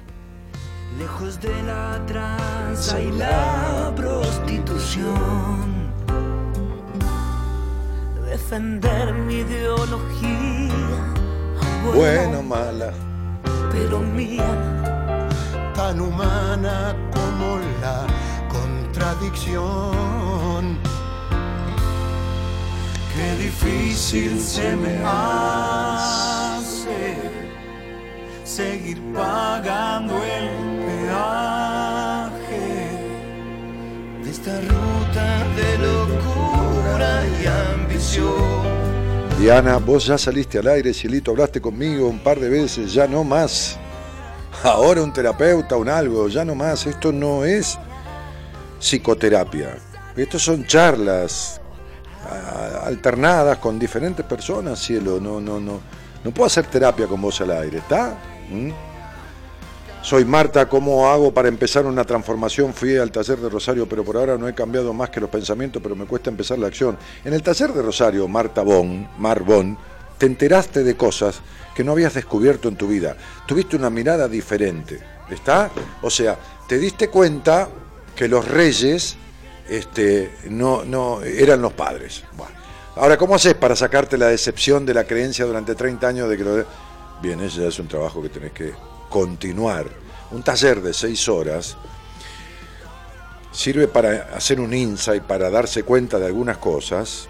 Un seminario por ahí ayuda a una transformación en ciertos aspectos y un proceso en terapia lo, lo ¿cómo te puedo decir? Lo, hay una palabra que se dice para esto, ¿no? Lo, lo concreta, no, lo, lo corona. ¿Está? Uno va de menor a mayor. Uno hace un taller, uno hace un seminario, o no, hace un taller, se da cuenta, te diste cuenta del resentimiento con tu padre, te diste cuenta de tal cosa, te diste cuenta de tal otra en taller, ¿y con qué, con qué, cómo lo querés arreglar? ¿No? ¿Se entiende? Pones el auto en marcha, te das cuenta que no tiene batería, ¿y qué querés hacer? ¿Enchufar la, al velador? No. Tenés que llamar un auxilio, que venga, cambie la batería, o ir a comprar una, colocársela. Bien, hay cosas que necesitan de una transformación de verdad, de un cambio, de una alteración del orden, de los conceptos, de, la, de las cuestiones. El taller de Rosario no te pasó desapercibido ni en pedo a vos, Marta, estoy seguro, ni en pedo. Ahora, ¿qué haces con eso? Tenés 40, 50 años, ¿qué querés arreglar tu vida con un taller? O sea, entendiste todo y se tendría que arreglar todo. 40, 50 años de sometimiento, privaciones, eh, 4 y 2, 6 y 2, 8, del tema con tu padre, de la imposibilidad de ser en el afuera como sentís en el adentro. Todo esto que te digo es tuyo, ¿eh? o sea, olvídate que no es una suposición. ¿Y cómo querés arreglarlo? ¿Con un taller de 6 horas? Tenés millones de horas vividas en, en dudas, en vacilaciones, en esto y lo otro, y lo querés arreglar con un taller de 6 horas como la piba anterior, tenés un quilombo con tu padre de órdago y lo querés arreglar con un taller de seis horas. Si fui al taller, pero no puedo. ¿Quién carajo puede? ¿Sabes los talleres que yo hice, los seminarios, las horas de terapia que me comí? Sería quién sos, cielito. ¿Entendés? El mago Merlina, el caballero de Mauro Oxidada, le dice, no tomes atajos, porque te vas a perder. Vos querés tomar un atajo, encontrar la solución mágica y te seguís perdiendo.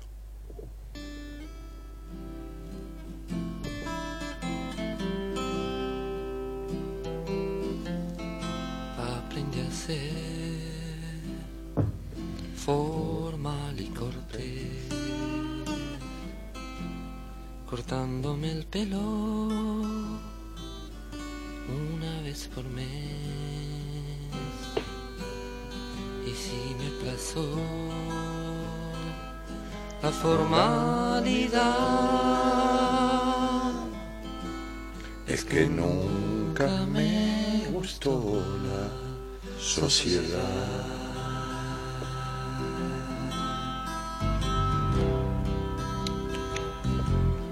Viento del sur o lluvia de abril Quiero saber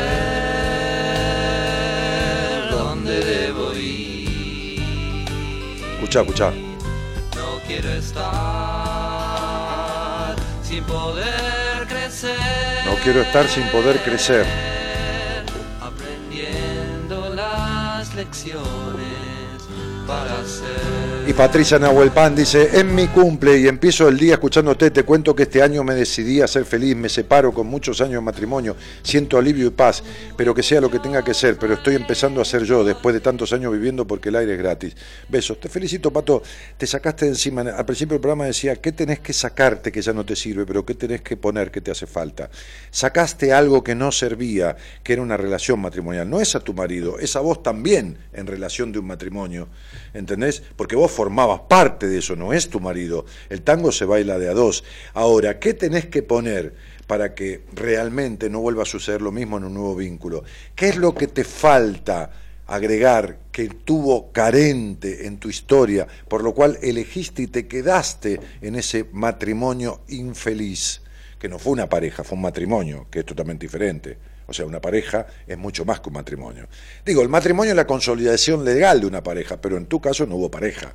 No hubo pareja, ¿entendés? Pareja, vínculo de pareja. Bien, ok. Entonces, digo, ¿por qué no? Porque, qué, qué? Está bien, te sacaste esto que no va, ¿no? Sí, ok, sí. Tiré todas las bombachas porque todas me quedaban grandes, decir, ¿no? ¿Qué hacemos? ¿Andamos en bola? ¿O qué? O sea, eh, hay que, hay, hay que traer otra cosa. Entonces digo, vas a sentir un alivio, de repente vas a empezar a extrañar porque aunque no lo creas, se extraña lo malo cuando uno está para el carajo. Entonces anda viendo qué te va pasando, al principio viene un poquito la euforia de cierta liberación, que estoy que el otro, y empezá a hacer un raconto de qué es lo que nunca tuviste, qué es lo que nunca viviste, no digo tener de cosas, de auto, de un avión. ¿Cuáles son tus aspectos jamás desarrollados o mal transitados? ¿Está? Cómo es tu confianza en vos misma, cómo es tu disfrute en la vida, cómo es tu sexo, cómo es tu... Esto, ¿no? O sea...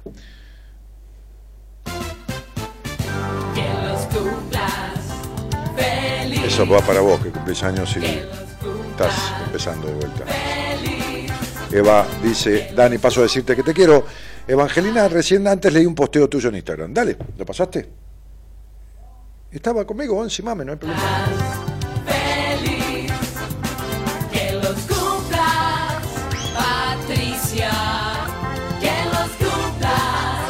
feliz. Bueno, esa Patricia, la que se separó, Patricia Pino, dice, ¿por qué piensan que soy mala? ¿Quién dijo que sos mala, Patricia? Sos mala con vos misma, nadie piensa que sos mala. Te dije que si vos estás con malas personas es porque sos mala persona. ¿Está? ¿Se entiende? Eso lo dije antes. Yo no lo dije por vos, lo dije por la chica que estaba al aire conmigo. No sé qué entendiste ni de qué están hablando. Cualquier cosa, salís al aire y aclaramos lo que te haga falta. Estela Mari González, gracias por tu consejo. Ojo que yo no doy consejos, Estela Mari, son simples opiniones. ¿eh? Consejo es esto o esto y no hay otra cosa que lo que yo digo. Y esto no es así. ¿eh? Son opiniones. Que yo sea pasional o... Bueno, pero esto no, no quiere decir que tenga ninguna verdad. ¿no? Qué buena versión de todo pulmón, dice eh, Natalia Andrea Franco, dice el piano amoroso. Uh, Dani, buenas noches, dice Juan, que tengas una buena semana, maestro, gracias querido igualmente. Cristina escuchando, ¿cómo ayudás, Dani? Eh, Nancy Cruz dice, ¿por qué nos cuesta hacer lo que queremos? Yo quería estudiar artes y por mis padres seguí por el contador. Y porque hiciste lo que quieren tu papá. Le voy a contar una historia que le suelo contar a alguno de mis pacientes. Hay un señor que se llama Paulo Coelho. Este señor Paulo Coelho es un escritor bestseller mundial, más allá que te guste o no te guste, no, importa, el éxito no se discute. Quizás esta historia la he contado, pero no importa, la vuelvo a contar de vuelta. Hay mucha gente que no la escuchó. Y mucha gente que habiendo leído a Coelho no tiene ni idea de esto. Cuando Pablo Coelho era joven, me lleva, es un señor un poco mayor que yo, era la época del hipismo, que yo la viví de, de cotera, un niño, un niñito, qué sé yo, cuando arrancó todo eso. Y, y Pablo Coelho no, era como ya un adolescente. Vivía en un hogar de mediana clase en Brasil, eh, mediana clase alta, en Brasil hay como más división de clases que acá no lo digo peyorativamente, lo digo como descriptivamente, no, no, no es mejor ni peor. Este, y, y entonces sus padres querían que él fuera ingeniero. No se le ocurre mejor idea al jovenzuelo Paulo Coelho que decir que quería ser artista, en un hogar de gente rígida, formal, estructurada,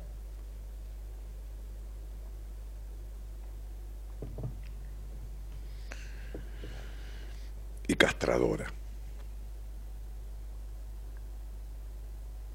¿Quieren saber lo que se puede llegar a hacer como padre y como madre?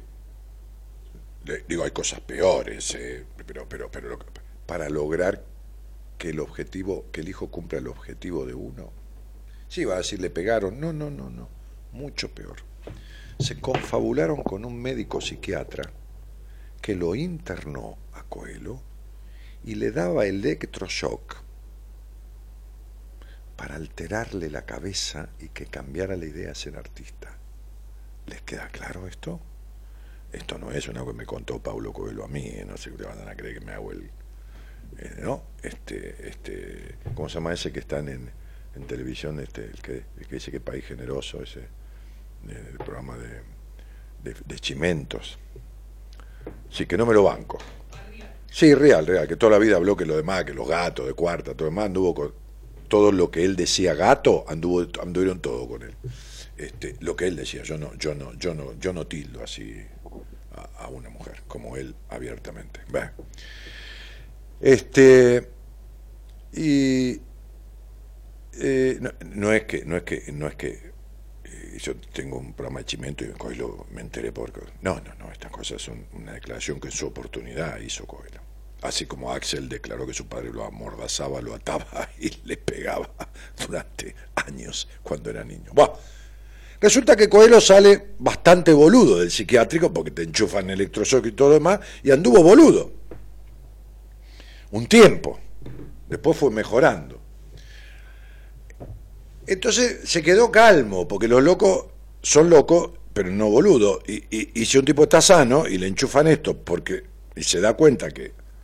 Y bueno, quiere tratar de evitarlo. Pero arranca, un día tiene un arranque de vuelta con el tema de querer ser artista. Otra vez el padre, por supuesto con complicencia y, complicidad de la madre, porque la, la, vieja no era ajena a esto, lo vuelve a hacer internar con este pérfido psiquiatra, que los hay, y hay médicos, y hay mecánicos, y abogados, manga de hijos de puta, que lo hay en todos los rubros, acá y en la China, este, este, y de vuelta al tipo le enchufan. Bah. Para esto tenía Coelho ya una veintena de años, entre idas y venidas, qué sé yo. Este, y un día el, pibe, este muchachito, se va a ver él a un médico psiquiatra que le dice, usted no tiene nada en la cabeza, usted no necesita nada de nada de lo que le han hecho, ni esto ni lo otro, porque cuando uno tiene padres que son absorbentes, en realidad cree que, como Axel, Axel se enteró de que estaba siendo perversa, pervertido, no, no sexualmente, pervertido psicológicamente por un padre que lo amordazaba y lo ataba a una silla y le pegaba o lo maltrataba, está claro, pero eh, eh, eh, no digo cotidianamente, pero digo con frecuencia, recurrentemente. Un día le pregunta a un compañerito Axel del colegio, y dice, ¿tu papá te...? No, para nada, porque y, y al otro, y al otro, y al otro, pronto se dio cuenta el pibe, porque lógicamente no tiene por qué darse cuenta. Unía en un taller, en un teatro de la calle Corrientes, de, acá, de, la, capital, de, la ciudad autónoma de Buenos Aires, en un taller, que yo no obligo a nadie a decir nada, simplemente en un momento del taller, después un ejercicio, en algún momento, no este taller que hice en Rosario, porque es un taller nuevo que me enseñé, sino un taller que yo hacía hace muchos años atrás, año 2005, 2006. En un teatro que está arriba, en la, en la planta alta de una editorial, un teatro muy bonito, este, este, no me acuerdo el nombre de la editorial, no importa, estaba frente ahí al Teatro General San Martín. En el medio del taller, una chica, en el medio de un ejercicio que era muy intenso, se puso de pie y dijo, cuando yo tenía sexo con mi padre, o cuando mi padre tenía sexo conmigo, dijo ella, yo lo sentía como un acto de amor. Una niña de nueve años, diez años, que vive cooptada en un hogar encerrante y que el padre la empieza a abusar y tiene sexo con ella y le dice que él la ama y que esto y que lo otro y que no, no diga nada a nadie porque está tomando esa cuestión del padre como algo exclusivo y como un acto de amor. Bah, volvamos a Coelho. Coelho se va. Entonces, ¿qué hace Coelho? Se va de la casa. Se va de la casa, con lo que esto implica. Le estoy hablando hace 50, 60 años, desobedecer los deseos paternos y maternos para un chico criado dentro de una sociedad estructurada y dentro de todo un círculo y que esto y que lo otro se va a la mierda. Se va a la mierda a la vida bohemia, se junta con un músico, escribe una canción, que sé yo qué carajo, dónde mierda fue para la canción. Después estaba viviendo en una pensión, en algún lugar, qué sé yo, nada que ver con la casa de él. Este, y, y- y no sé, con otros escribe una revista, ¿viste? Como estas revistas, como Hecho en Buenos Aires, estas revistas chiquitas que van saliendo así, sonales. Escribe una revista, tiran algunos ejemplares, qué sé yo, que y así transcurrió la vida de Coelho. Un día Coelho escribe un libro que se llama El alquimista. Escuchen, ¿eh? Y lo lleva a una editorial, o, o lo escribe, lleva un mono, es decir, lleva el borrador editorial, dice, me gusta, nos gusta, termínelo, qué sé yo, no sé cómo fue ya ese detalle. La editorial lo imprime y lo larga a la venta. No se vendió una mierda el libro. ¿Qué sé yo? Ponele que hicieron 3.000 ejemplares, vendieron 400. Listo, chao, cagaste, un fracaso. Un fracaso desde el concepto básico de lo que es el éxito y fracaso. En realidad un mal resultado. Pero bueno, la sensación de un fracaso. ¿Sabes qué hizo Coelho? Claro, Coelho había aprendido a oponerse, a no entregarse fácilmente a lo que venía de afuera, a la contrariedad, ¿entendés? Al electroshock, a la perversión de padres concupiscentes con, un médico este, este, perverso, este, este, y, y- toda esa mierda. ¿Sabes qué hizo con el libro El alquimista, Coelho? Lo fue a buscar a la editorial, no se había vendido, estaba en una editorial, el libro se editorial, la editorial se vende, chao, la mierda, el libro no sirve. No, el tipo casó el libro y empezó a caminar por editoriales y editoriales y editoriales, hasta que encontró otra editorial que se lo publicó. Vendió 45 millones de ejemplares. Y las personas que están escribiendo acá ahora, el 90% tiene miedo de, no sé, de dejar al novio. Estoy con un novio, quiero armar una familia, que, no salió un carajo al aire, este, y, y mi novio no sabe ni lo que quiere dentro de cinco minutos. Sos vos la que no querés dentro de cinco minutos, no sabés lo que querés. Y le echás la culpa a los demás. ¿Qué querés? ¿Que Coelho le echara la culpa a los padres de que él nunca fue artista? Sí, podría haber hecho eso. No lo hizo. Se fue a la mierda. Como digo siempre, preferible andarte bajo un puente y comer arroz. Viví de pie antes que morir de rodillas. O morir de pie antes que vivir de rodillas, mejor dicho. Esa es la vida de formación del famosísimo Paulo Coelho, como es la vida de formación del famosísimo Axel, un tipo que llena estadios cantando dulcemente esto y que convirtió esa agresividad y esa mierda de trato en dulzura. Y que un día dijo, mi padre se terminó para mí, porque hice todo lo posible para que él, él fuera feliz, no por mí, porque yo lo soy. Se terminó, corté no con la idea de que es mi padre, corté con el vínculo con él, absolutamente, porque no hay que cortar con la sangre como pensamiento, no, eh, nunca tuve padre, no, no, no, lo tuvo.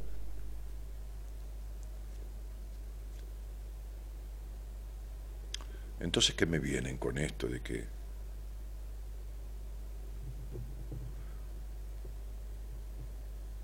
¿Por qué nos cuesta hacer lo que queremos? Yo quería estudiar arte y por padre seguí para contadora. A medida que pasó el tiempo me gustó la carrera, pero sigo con la otra idea. ¿Qué hubiera pasado si la seguía con lo que quería? ¿Qué hubiera pasado? ¿Pero qué hubiera pasado? ¿Qué mierda? sea? ¿Y qué hubiera pasado si mi abuela era la reina de España? Yo hubiera sido un príncipe suicida que no hubiera soportado esa vieja de mierda. Digo, no, vieja de mierda, mi abuela era una divina. Pero esa vieja de mierda, suponete que la hubiera sido una reina de mierda. ¿Y qué sé yo que hubiera sido si mi abuela, si entonces, si yo, si era el príncipe de Gales?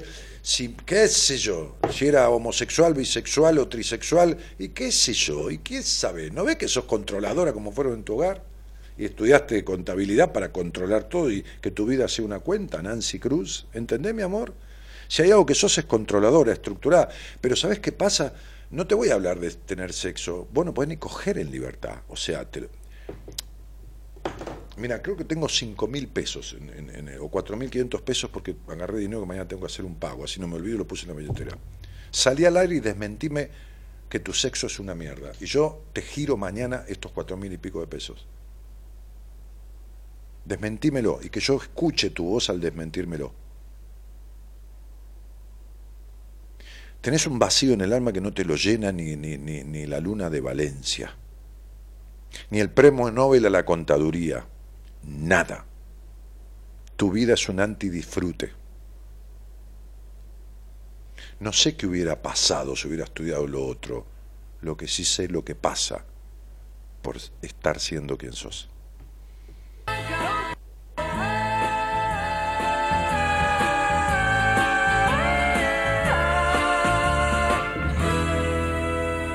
bronca cuando ríen satisfechos al haber comprado sus derechos.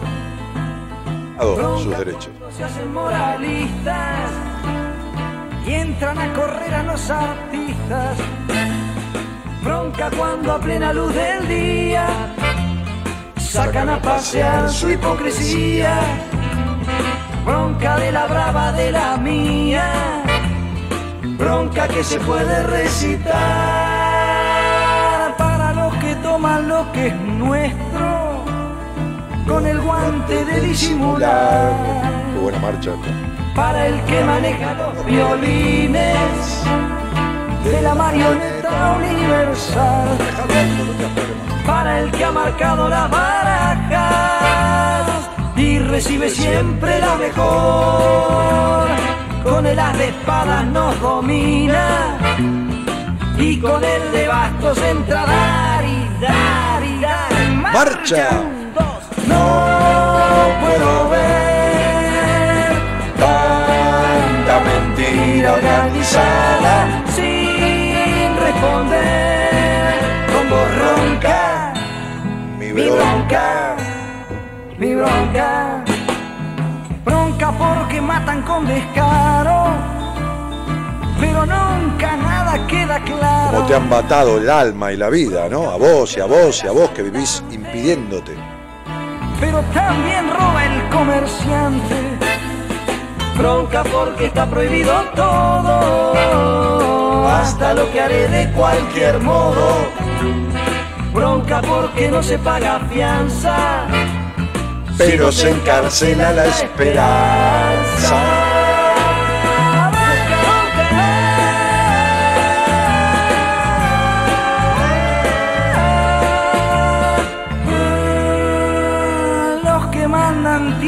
Este mundo repodrido y dividido en dos. Culpa de su afán de conquistarse por la fuerza o por la explotación. Bronca pues entonces cuando quieren que me corte el pelo sin razón. Es mejor tener el pelo libre Que la libertad con fijador.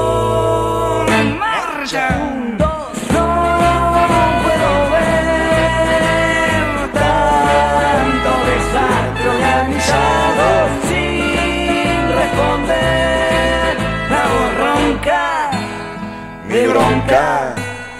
de bronca. Bronca sin fusiles y sin bombas. Bronca con los dos dedos en B. Bronca que también es esperanza. Marcha de la bronca y de la fe. Marcha. Un, dos. Y entonces Patricia Pino dice, a ver si me puedo expresar, me cuesta mucho hablar de esto, tuve una amistad de casi 40 años y ahora mi ex amiga me dice que soy nociva, no creo haber hecho nada, por eso le dice a distintas personas de nuestro entorno que soy una mala mujer, eso me tiene en un estado de bajón. Y si te hubiera dicho que sos la mejor del mundo, estarías en un estado de optimismo. O sea que tus estados dependen de la opinión ajena. O sea que vos no sos vos. Sos lo que los demás piensan de vos. O sea que estás cagada en la vida. ¿No? ¿Se entiende, no? O sea que si alguien dice que yo soy un maleducado porque hablo como hablo y, soy una cloaca dialéctica, eh, yo me, me voy a casa preocupado, a ver, pensando en mi forma de hablar. Y si alguien dice que está bien lo que digo, me pongo contento. Y me decía un viejo maestro, no importa lo que los demás crean de usted, lo que importa es que usted no se lo crea. ¿Se entiende? Entonces vos, hasta casi te pones a dilucidar si sos una mala persona. Si de verdad sos una mala te hace pensar que, a ver si soy una mala persona. Y si se lo dice a los demás, te preocupa que los demás empiecen a pensar que sos una mala persona. La anécdota es de siempre, ¿no? Un día a un presidente argentino, un ministro, dijo, general, tenemos un problema, la mitad de la gente habla mal de nosotros. Y el general le dijo, ¿y la otra mitad? La otra mitad habla bien, entonces no tenemos ningún problema. ¿Por qué dijo el ministro? Porque todos hablan.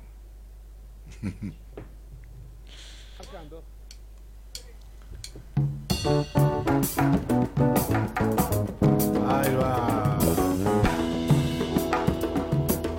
Algún día verás. No, ya sé que no es pero me acordé de esa. Fortalece el corazón. El negro rada. Pues andar nuevos caminos te hace olvidar el anterior. Ojalá que esto pronto suceda y así podré descansar mi pena hasta la próxima vez.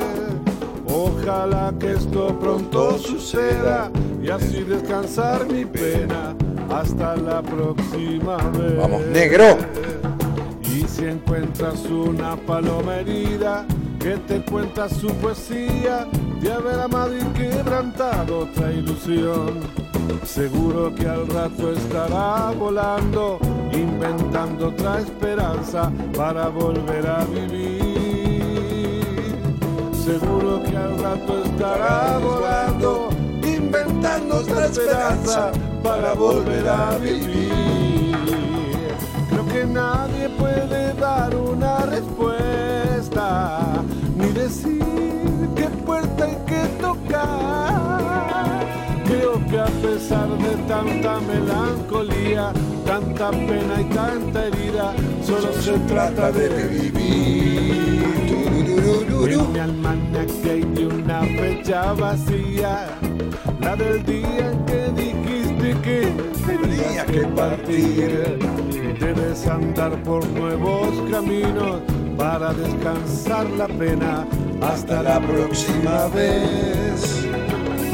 Seguro que al rato estarás amando, inventando una esperanza para volver a vivir.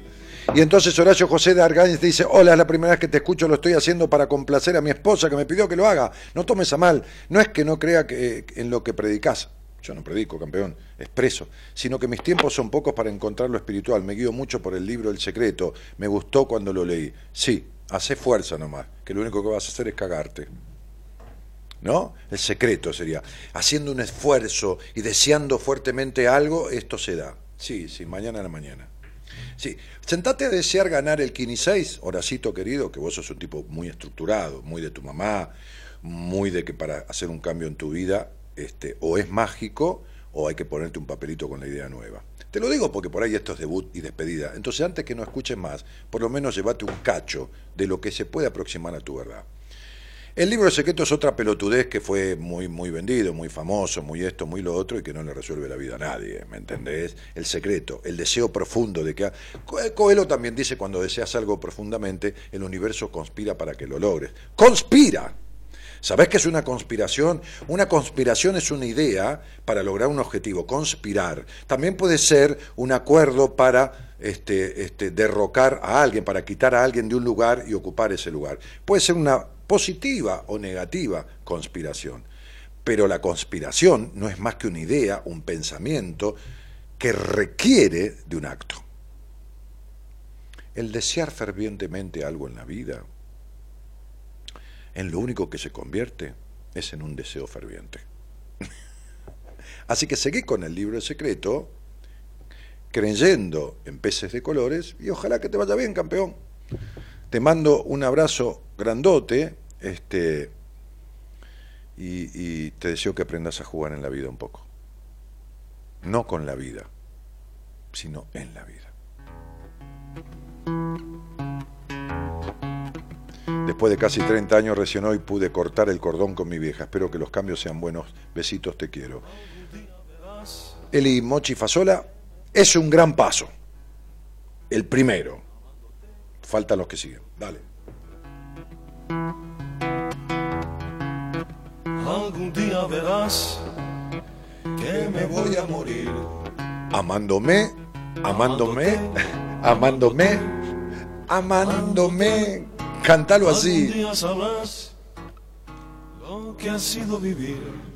Que aunque sea te mueras amándote, Amándote, amándote.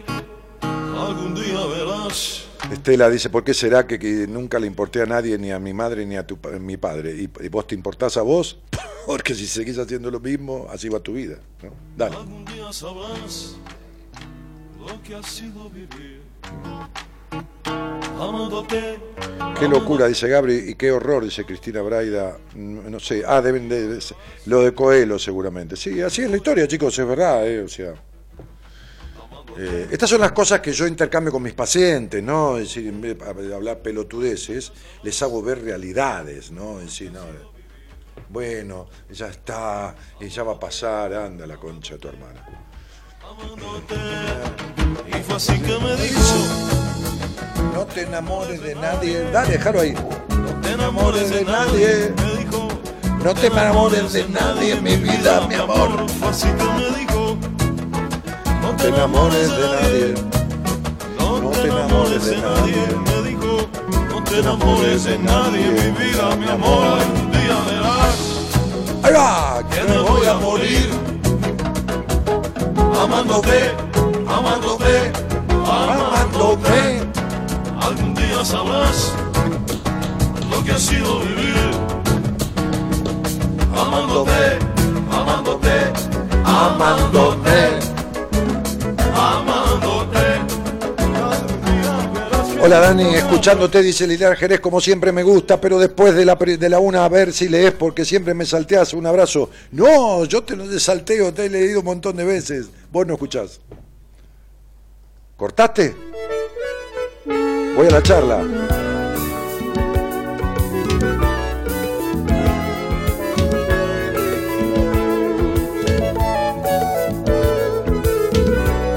Uy, qué tema. Este género divino, esta música excelente, que es la música del pueblo con la que baila la gente. Vale estar despierta para escucharnos, dice Natalia Andrea Franco. No, no es eso, fueron que la- 40 años que estuve aquí, dice Patricia. No se entiende, Pato, lo lamento. Te mando un cariño grande, no estabas equivocada. Mientras uno disfruta algo, no está equivocado. Cuando no sirve más o se termina o deja de disfrutarlo, los 40 años no fueron al pedo. Dejate de romper las pelotas y de apretarte el dedo contra una puerta. Ahora no solo te molesta lo que dicen los demás de vos, sino que ya no es eso, son los 40 años que tuviste. Tuviste una amistad 40 años, fue buena, fue edificante. Andá y resale a, al, al sanchipote del falo, si querés. Eh, eh, ¿Entendés? O al santo que más se te cante. Pero deja ahora de llorar sobre la leche derramada. Y si la amistad fue la mierda, o fue una mierda, y la sostuviste tirando vos del carro y el otro sentado, jodete por boluda. ¿Entendés? Porque los negocios son negocios cuando son negocios para los dos. Y la amistad y el amor son dos actos de conveniencia. ¿Está claro? No económica, no, no, no hace falta que lo aclare. Son de conveniencia. El otro conviene, viene con lo que me hace bien. Y yo le convengo, vengo con lo que le sirve y le hace bien. Está, nos convenimos, venimos con lo que nos une. Ahora, si yo pongo 10 de actitud, no hablo de plata, porque yo he puesto 20 de plata y a un amigo 5, después puso 40 y yo 4, eso no importa. Si yo pongo 10 y el otro pone 2 con 20, y siempre es así, entonces lo que estoy haciendo es querer que el otro cambie y dándole para que cambie. Entonces, joderte, porque lo único que llevará son decepciones. Claudia, buenas noches. Buenas noches, déjamelo, que si no, no llego. Hola, buenas noches, Claudia. Gracias, Hola, Juan. Gracias, Juan. Querida, ¿cómo estás? ¿Cómo estás? Bien. No, ¿cómo estás siendo tan rigurosa en la vida? ¿Para qué carajo sos tan rigurosa, Claudia? ¿Para qué? ¿Conmigo? ¿Te lo tengo que aclarar o me estás probando a ver si sé o si no, No, sé? no, no, por la duda, para, no, es para aclarármelo a mí. Pero, sos no tengo- pero primero que nadie sos rigurosa con vos. Está bien, no, no, está bien. Quería Pero lo más, pero más lo- claro. Ah, lo sab- no, no lo, quería, no lo querías claro. Quería saber si yo podía precisar inclusive. ¿Cuánto hace que me escuchás o que me conoces? Uf, un montón. Bueno, sí, sos rigurosa con vos. Sí, soy brava ahora, ¿Viste? la verdad. ¿Viste? Te digo, ¿cómo estás? Bien, no, ¿cómo estás en la vida siendo todavía tan rigurosa? No, porque vi la fecha así al paso, ¿no? Y, y- y- y me, me cantó eso así. Che, Clau, ¿y de dónde sos? Eh, Monte Grande. Ah, mira qué linda zona. ¿Y, y, y, y- y con quién vivís allí? Eh, con mis hijos. Dos Muy bien. hijos. Muy bien. Tengo mamá de tres, pero bueno, una ya se inde- independizó, así que Ocho. con dos en casa. Parece que hoy las tengo seguido a, a las mujeres, ¿eh? porque sos mamá de tres y... y... Bah, después lo vemos. Bah, este... Después te explico. Sí. Che, cielo, eh, y, y- y- y qué haces? ¿Qué sé yo? Eh, soy eh, secretaria de una doctora, médica legista. De una médica... Legista. Ah, mira qué interesante, una médica legista. Sí, sí. Este... Y... mm, ¿Cómo se llama? ¿Y qué, y qué- qué te trae a la charla? ¿Algo que dije, algo que planteé al principio? ¿O nada que ver, otra cosa? ¿Qué, qué, qué cosa, vida? No, en realidad, bueno, eh, esporádicamente a veces te escucho por una cuestión de, de que hay que descansar para Sí, día, por supuesto. Pero siempre estoy desde hace mucho eh, escuchándote. Eh, ahora, bueno, aproveché como para hablar con vos porque siento que eh, me cuesta disfrutar, ¿no? Como que me- es una cuestión que de hace rato ya, pero Eh, Mira, te dije que hoy las tengo a todas iguales, ¿no? Digo, de manera, una manera sencilla de decir, ¿no? Este, Viste que, no sé si escuchaste una charla con una señorita, con una madre antes, también de tres o cuatro hijos. Eh, si escuchaste la Mm, charla. no, no, no. bueno, no importa, yo le dije en un momento, este, no, me, me dice, porque yo soy así, soy fría, que esto y que, esto, que los tipos vengan a mí. No, no, no ese es el tema que iba a hablar con vos. Entonces yo le dije, este, este, para, para que se diera cuenta, ¿no? Le dila ¿cómo era tu mamá? Describímela en cuatro palabras. Y fría, distante, igual que vos, le digo, te convertiste en tu madre. Bueno, vos en la tuya, Claudia. Vos en la Eh, tuya. No, o sea, no, mi, va, para mí mamá no era así. ¿Cómo era? No, no, al contrario, era afectuosa, cariñosa, eh, demostrativa.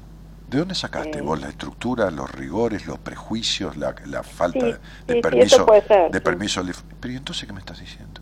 No, no, pero a nivel, digo, afecto. por ahí ¿Qué tiene que ver? ¿De qué afecto me Ah, hablas? bueno. está bien, Pero ¿es, es, afe- ¿es afecto darle un abrazo a una hija y crearle el complejo de puta que te creó tu madre? ¿Eso te parece que es afecto? Me haces acordar de la película Maratón de la Muerte con Dustin Hoffman, en donde al tipo lo secuestran, creyendo que tenía una información, lo atan a un sillón de odontólogo, le perforan el diente con un torno y después le ponen un líquido que le calmaba el dolor. Y se lo volvían a perforar al otro diente y así, dolor y, y- ¿cómo te puedo decir? no Es como quemarte y ponerte este, furacín, volver a quemarte y volverte a poner furacín que tu madre fuera afectuosa y te crea ese complejo de puta, que fuera una tipa em, eh, este, infeliz tu madre y melancólica, esto es lo que te contagió, que viviste en un hogar gris donde nadie festejó la vida, esto es lo que te quedó pegado, pero el problema es que vos tenés 50 años y seguís igual. Todavía tu madre te mira, los ojos de tu madre acusadores los tenés en la nuca en actitudes de disfrute. No es que te cuesta disfrutar, no sabes. Eh, mm, siento que igualmente que avancé a... Sí, tenés mucha razón en todo lo que decís.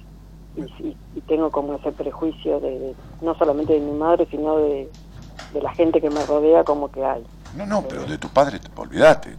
Y bueno, De tu también, padre, por eso digo también. De tu padre ni hablar. O sea, Sí, sí, capaz era muy de la época, viste, qué sé yo. ¿Qué otra Eh, época? ¿De qué otra época me hablas?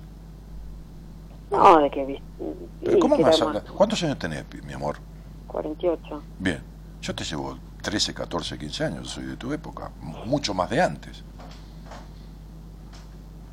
Sí, sí. Tuve que, a ver, todos los hogares son disfuncionales, pero yo nací yendo de la mano con mis padres a comprar una comida rica, un vino espumante. Yo tenía 4 o 5 años, no tomaba espumante, pero mi padre se iba al café a jugar al billar, mi madre se iba, qué sé yo, a- a- con sus amigas al teatro, son de mierda.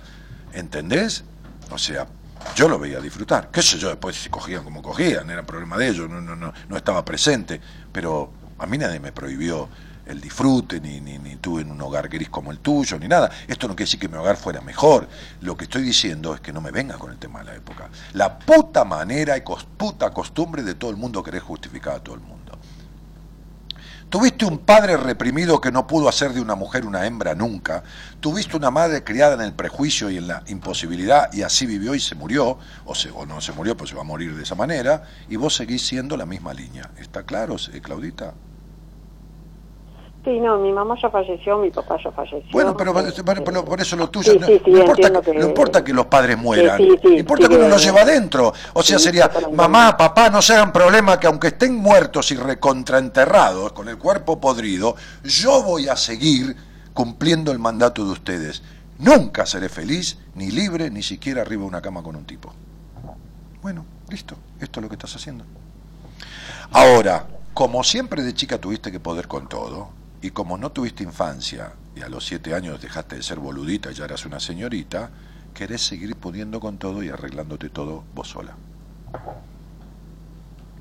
No tiene que ser así.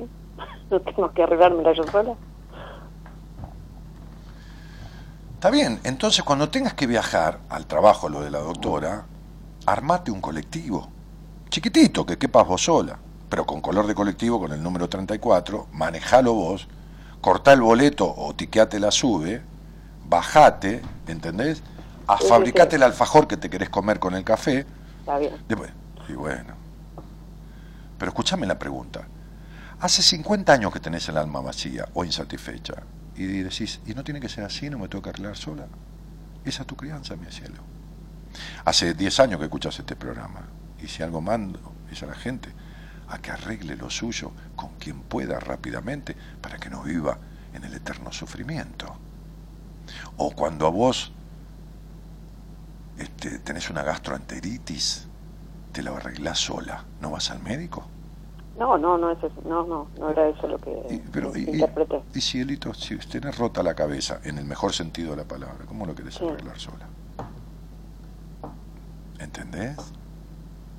Sí, Así yo sinceramente la, la- la- el llamado era porque, bueno, por ahí estoy, estoy saliendo con alguien y es como que en vez de disfrutar en, en- en las salidas, o, o sea, si bien la disfruto a las salidas, el, el problema es eh, pensar, viste, si, si el otro realmente eh, está solamente conmigo, es como esa persecuta Pero, mi amor, infantil, sí, yo sé, que lo, No, lo tengo papito, re claro. pero no, cielito, que tuviste una madre controladora y sos una controladora. ¿entendés? Tu mamá te revisaba los Bueno, ca- sí, bueno, tu, la idea es... tu eh, mamá te revisa- tu mamá te revisaba los bolsillos y los cajones de la mesa de luces. Está bien, todo lo que quiera, digo, bueno, pero, ¿cómo todo lo que- ¿cómo- cómo- no digo, pero está bien, ¿y ahora qué hago? ¿Cómo, Pero, cómo, pero, pero, pero- empiezo? pero- si el médico te dice, oiga señora, ¿tiene antecedentes de tumores en su, en su historia? Sí, sí, mire, mi abuela tuvo un tumor en la teta derecha, mi mamá también. Bueno, dice, esto es genético con una tendencia a desarrollo por lo emocional, supongamos que sea un médico sí, amplio. sí, sí. ¿no? Entonces, sí, bueno, bueno, bueno, está bien, dice, tengo el tumor, ¿y cómo hago? Y mire, vamos a ver, dice, primero vamos a hacer una biopsia, vamos a ver de qué grado, después vamos a ver si lo operamos, si usamos quimio, si tomamos pastillas, y vamos a ir viendo, señora. Tenés 50 años y hay que romperte la estructura controladora de insatisfacción, de prohibición del disfrute, de prejuicios sexuales. ¿Y cómo hago yo? Mira, hace rato que ante estas preguntas me puse a pensar si de alguna manera podría haber una solución mágica. Porque yo digo, si yo encuentro la solución mágica, imagínate, sigo haciendo radio nada más que con dos o tres millones de dólares. Vos, vos imaginate, No, pero vos imaginate que yo diga, que yo diga, y la gente me cree a mí, porque me cree, la verdad que tengo la confianza de miles de personas. Entonces que yo diga, bueno, les voy a decir algo, y yo jamás estafaría a nadie, ustedes lo saben, tengo la solución mágica, vale mil dólares, acuerden con Marita, puede ser por mercado pago, pagarlo en cuota, hacer un contrato, qué sé yo, ¿no? Tendría una cola de mil personas, tranquilo, tranquilo. La solución mágica es un millón de dólares, mil personas. Mira qué fácil yo me ganar. No tengo la solución mágica. Sé cómo, No, se, no. sé cómo se arregla esto, pero no es una solución mágica. No, no, mágica, no, no Sé cómo se arregla esto. Es lo que vi- es lo que vivo, es lo que vivo enseñando a arreglar, porque el que lo arregla es el otro, yo le enseño. Es decir, cuando yo tengo un paciente, yo no soy, yo, yo no curo a nadie. El que dice, No, no, cada uno se cura, claro, sí, pero si tiene ganas. sí, exactamente. Si tiene ganas y elige a quien sabe. Son dos condiciones sine qua non. ¿Entendés? Bien, la tercera condición es que en un proceso de terapia vos tenés que dar lo que nunca en tu vida le diste a nadie. Confianza. Y tené cuidado, ¿eh? No me estoy refiriendo a la cola. Que también es, que también es, que también es, que también, que también no le diste a nadie. Sino, me estoy refiriendo a tu cabeza. Eso nadie lo tuvo en tu puta vida. Y no digo puta vida como insulto, ¿no? Es una manera de decir. No, no, no, bien, ok, bien, entendí. sí, ok. Entonces, es esto. Y vos la cabeza no se la diste a nadie. Yo tengo tu cabeza, por supuesto, porque yo sé cómo sos. Yo sé cómo- yo sé cómo sos. Bueno, entonces sería, ¿qué querés? Si seguís siendo desconfiada, razonadora, perfeccionista, postergadora de vos misma, con unas curiosidades terribles que en la puta vida te animaste a transitar. Entonces diría, mi vida, es decir, qué raro, ¿no? Te- que explotaste como un inmolado de, de ISIS, eh, en siete mil pedazos, ¿me entendés? Lo, lo dedo por un lado, el culo por el otro, porque es una cosa de una bomba de tiempo, princesa. Entonces digo, sí, yo sé cómo se arregla, por supuesto. O sea, y cuando digo sé, sé. Porque cuando digo no sé, no sé. Bien. Otro día un tipo me decía, pero yo quiero que me atiendas vos. Y no me rompas las pelotas, flaco, yo no soy el terapeuta para vos. El terapeuta para vos está el de mi equipo. Yo no soy un irresponsable. No soy el terapeuta. Vos necesitas tal y tal cuestión que va a ser mejor ofrecida, ofrecida por un montón de simbolismo que es necesario que un terapeuta tenga con el paciente por la cuestión transferencial, por tal persona, pelotudo, que, que, que querés menos interés que el que estoy teniendo yo y más honesto que te. No, tenés razón. Bueno, entonces haceme caso, hermano.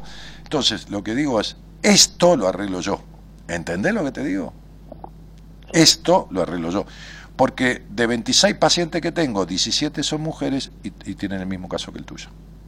Entre, escucha bien lo que te voy a decir, entre 23 y 57, 58 años, entre esas edades. Ahora, ¿qué le digo a la de 23? Y no, son cosas propias de la época. o sea, la de 23 la criaron como a vos, ¿eh? exactamente igual. ¿Y qué le digo? Son, no, y son cosas, y lo que pasa que es la crianza de tu época. ¿Qué le digo? Me va a decir, pero mi mamá tiene 40 años, 41. Pero a la madre la crió la abuela, y a la abuela la bisabuela. ¿Entendés, Clau? Sí, sí, sí. Ah, entonces sería el sexto, princesa. Lo tuyo este, es eh, tan común, por suerte, ¿no? Por suerte, porque imagínate si fueras un caso para un congreso internacional de psicología, ¿viste? Te da estás cagada. Eh, Vamos a investigarla, Ni esta porque. Claro, no, no, pero, pero mejor, porque si no, no, hay que llevarla para investigarla porque este es un caso extraordinario en el mundo, ¿viste? ¿cómo carajo se arreglará? Porque no está inventado todavía. No, no, es un caso más de, de, de, ¿cómo se llama? De, un conflicto traumático, es decir, de, un conflicto instalado en la infancia que se repite siempre como un trauma. La insatisfacción, el vacío, el control, la desconfianza, la culpa sexual y todo, todo, todo esto. Es un- es un- es- es- es- a ver, menos mal de lo que te voy a decir, es vulgar, ¿entendés? Es, es vulgar. Sí, sí, sí. Claro, o sea, pero esto no es una depreciación, no, no, es para tranquilizarte. ¿No? Sería un kilo, un kilo de flautitas, ¿no? o media cena, media luna, ¿viste? ¿Entendés? Claro, no es este, este, este convoy le convidé a una paciente. Digo, toma que te convido esto, le digo, te, te- te venís portando bien, te voy a convidar, toma, comete uno. Dice, ¿qué? Come, come, le digo. Y entonces era una especie de... vi- vi- ¿Viste las, las, las pasas de uvas cubiertas en chocolate? Sí, riquísimo. Sí, no, no era eso. El, el mismo tamaño, pero es un grano de café tostado y, y como si fuera, este, no, no, no duro, eh, así como es el grano de café, viste, antes de molerlo. No, no, no.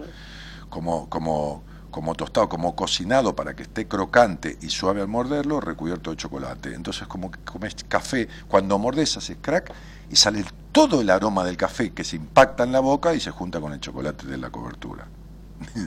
una exquisitez, olvídate, el que le gusta el café, una exquisitez. Entonces digo, en realidad esto que te pasa es una amorosa y, y- y bene- bene- beneplácita vul- vulgaridad en el buen sentido, de, de común, de común. Y es exactamente lo que en, en los libros académicos no está. El otro día hablando con una psicóloga que me atendió en un banco, le dije, vos sabés que esto no está, en, en- no está como materia en la facultad, ¿no? Sí, me dijo, ya lo sé. Bueno, entonces ¿cómo carajo querés arreglarlo? Primero que fuiste a estudiar para arreglar tu quilombo. Segundo que me estás diciendo que en esta etapa de siete años de terapia que estás haciendo estás mejorando. Con lo cual hiciste otra. ¿De cuánto? De cuatro. Quiere decir que estás para el orto, le dije, ¿no? Ok. Le digo, llevas 11 años de terapia y recién estás mejorando. Y es psicóloga. Y por supuesto que le dije todo lo que, lo que pasa, así como, como, como, como a vos. Pero esto, como dijiste, que no es así, no tengo que arreglar sola. No, nunca en la vida lo vas a arreglar sola. Bueno, tendremos que pedir un número de teléfono. No, no, pero no por mí, no, pero No, sí, por el... No, pero te quiero decir, a ver, a ver, esto no es un decreto. Si vos tenés 50 años y llegaste a esta edad con esto y saliste con un señor nuevo y seguís desconfiando y toda tu vida calculás y desconfiás, sos la típica mina que yo le digo, si yo te miro el collar, vos a dos minutos pensás que te estoy mirando las tetas, entonces, y te, te estoy mirando el colgante que tenés porque me, me llamó la atención, pues yo te quiero ver las tetas, digo, a ver, corre los brazos porque te quiero mirar las tetas, te digo eso, y listo, ya está. Entonces, digo, pero aunque se trate de mí, que tengo esta frontalidad, igual vas a encontrar una manera de desconfiar. Sí. No, yo ya lo sé. Pero, pero lo sé, porque yo no sé ni qué mierda sos si te estoy sé muchas Ah, cosas más. bueno. Entonces digo, ¿cómo carajo arreglas esto sola? Si Bueno, con los, lo que me pasa ahora, por eso. Claudita, si con los años lo- los defectos se agudizan, no se resuelven, se, se empeoran. ¿Se entiende? El callo duele más con el tiempo. No, no, no. Y bueno, y se endurece. Y bueno, pero yo no, no- tampoco me quiero, no quiero pensar de esa manera. No, mi amor, pero yo te lo entiendo. Si no estarías hablando conmigo y te agradezco un, cual, un paquete de la confianza y todo esto, pero ni que está sobreentendido. Yo agradezco con el alma lo que tengo de tantos miles de personas. que Estoy hablando con una chica holanda y me dice, Dani, este, yo te quiero mucho, te escucho hace 10 años, que esto, que lo otro, que, ¿qué haces en Holanda? Y fue el sueño de mi vida. ¿Sabes qué le contesté? Una preciosa, ¿eh? Una preciosa, pobrecita, es horrible para ella misma. Es preciosa a los ojos, ¿se entiende? Bien, ¿sabes qué le dije? Inmediatamente, ¿no? Me dijo, fue el sueño de mi vida. Dije, qué cagada, ¿no? Me dijo, ¿por qué? Porque lo cumpliste y te sentís peor que nunca. Porque no te dio ni un gramo del bienestar y la felicidad que pensabas que te iba a dar. Y se puso a llorar. Porque no es donde estés, es cómo estés, adentro tuyo. Si no, ni Holanda, ni el Palacio de Buckingham, Sí, ni nada te llena, el alma, te llena el alma. Igual que vos, Claudín. Cuando sí, me sí, case. lo tengo, tengo muy claro, Claro, todo cuando por me, eso, pero bueno. cuando me case, cuando tenga mi casa, cuando tenga hijos, cuando esto, cuando Sí, lo otro. no, no, es eterno. La insatisfacción, pero no por caprichosa, no, no. La falta de plenitud en tu alma es eterna. Y te lo juro por Dios, por mis viejos, que los quise mucho, por la memoria de ellos, que esto no vino con vos de nacimiento, no es genético. Es adquirido, es conductual, es de tu sistema. ¿Entendés? Es un mandato. Ponele, llámale H, llámale implicación, como decía eh, este, este, el de las constelaciones familiares, llámale creencia, como dice la corriente, llámale freudiano, porque es psicoanalítico, hoy tiene que ver con tu historia, padre y madre de crianza, hay un mandato, llámale sistémico, porque es parte de tu sistema iniciático, llámale lo que se te cante el culo, pero esto no vino con vos. Esta mujer no es la nena que nació. ¿Está claro? Sí, está claro. Esta mujer no es la nena que nació. Esta mujer tiene su esencia y su psiquis distorsionada por la violenta intrusión que tuvo en su aparato psíquico a través de los mandatos. ¿Está claro? Sí, está claro. Eso es mi cielo. Entonces, ahora vos, hacé lo que quieras. Pero ni te hagas cargo de arreglar lo que no sabes ni podés, ni tampoco te creas que esto forma parte de vos, que es una buena manera de no hacer lo necesario para transformarlo. ¿Se entiende? Dijiste te cuesta disfrutar. Mira, yo te voy a decir una sola cosa. Vos sos una paciente, una oyente, está charlando conmigo, uy, ya me voy, mira que Juan está ahí, me está cagando a pedo porque no le entrego el programa. Este, mentira, mentira, nada. Entonces, este, este, siempre tiene que quedar mal el otro, boludo, la culpa siempre la tiene el otro, ¿entendés? No, no la voy a tener yo. Entonces, este, entonces, o sea, yo le choreo los minutos y él es un hijo de puta, ¿entendés cómo es esto? Bueno, entonces, no, entonces digo, este, em, vos sos un oyente que uno le puede dar dos indicaciones, ¿no? Le puede decir, mira, ve a alguien que vos decidas, sentate con estas pautas que yo te di. Mira, soy rigurosa conmigo misma, eh, desconfío de todo, eh, no puedo permitirme el disfrute, este, mi sexualidad nunca fue plena, eh, este, bueno, em, no juego a nada, este, no, no, no, no digo escolazo de quiniela, no juego, no, no, no juego en la vida, no juego en la vida con otros, no, no nada. Este, decime de dónde viene, por qué es y cómo salimos y cuánto tiempo. Si te da una respuesta coherente, que vos no sos ninguna boluda, aparte me escuchas a mí, te quedás. Obvio. Si no, te vas. La segunda cosa que a hacer es la llamás a Marita. Le decís, che, Marita, hablé con Dani al aire, decirle que soy Claudia la Rigurosa, este, para, que, se acuerde, Claudia la Rigurosa, de Monte Grande, y entonces preguntarle si yo puedo ir el, en junio a un seminario. Entonces Marita va mí, yo digo, sí, sí, es más que apta, olvídate, ya, no, no la hagas pasar por una entrevista de admisión. ¿sí? Entonces vas al seminario. Olvídate que salís de ahí queriendo Sí, hace un montón que quiero ir a los Sí, sí, ya sé, sí, no, pero ¿cómo vas a ir a un lugar que, que no sabes de qué se trata y vos no podés controlar? ¿Sos boludo o qué te pasa? No, no, no, no, no. No, pero espera. No, eso no. no, Entonces- eso porque no me decidí, pero, Pero- no, pero- no. eh, voy de cabeza y... Sí, sí, pero, eh, claro, pero no te decidiste porque porque es algo que no podés controlar. No, Todo lo que haces en tu vida es porque lo podés controlar. Lo que no podés controlar te asusta. Entonces es así, Claudín. Mira, entonces vos vas al seminario. Cuando salís de ahí, cuando vi- Perdóname, pero no escuché cuándo es el seminario. cuan- eh, a fin de junio. Cuando cuando lo hace, cuando lo haces, salís de ahí habiendo disfrutado lo que no disfrutaste muchísimos años ahí adentro. Pero disfrutado de verdad. Disfrutado significa reírse, significa disfrutar. No disfrutar del seminario, esto desde ya. El alma sale como entre algodones, pero, pero salís de ahí diciendo, ¿cómo carajo yo pude disfrutar acá lo que no disfruté en años en mi vida? Pero disfrutar de disfrutar, ¿no? De, de disfrutar, de reírte, de, de- de- de cosas que no... Bien, ok, ok, bien, fenómeno. Entonces, por supuesto que va a haber cosas que se van a transformar en vos y va a haber otras de las cuales te vas a percatar que va a haber que darle una pulidita.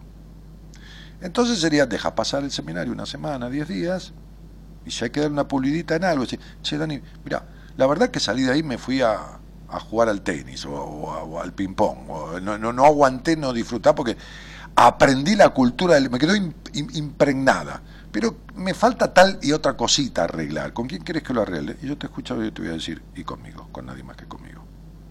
Porque vos sos una paciente que yo nunca derivaría, y si vas a ver a alguno de los terapeutas de mi equipo, es factible que cuando perciban lo que te pasa, te digan, anda a buscarlo a Daniel Martínez. Porque cada uno de nosotros tiene su rol. Y estos casos son lo mío. ¿Entendés? Ujú. Te mando un beso. Dale, nos vemos en junio. Cuando quieras, sí. Haz lo que quieras. Chao, un beso grande. Un besito, gracias. ¿Qué querés que te diga? Es plato mierda. ¿Entendés? O sea, plato mierda dice uno cuando le quedan 500 mangos y perdió 5.000 en el casino y, si, quiere cuidarlo. Plato mierda. Lo juega todo, la mitad al 17, la mitad al 20, la mitad al 8, la mitad al 11 y recupera a que te sale ganando o lo perdió. ¿Qué va a poner una ficha cada número para ganar, para, para en vez de con 500, irse con 540? No. Por eso es plato mierda. Hay un momento que tenés que apostar todo en la vida. ¿eh?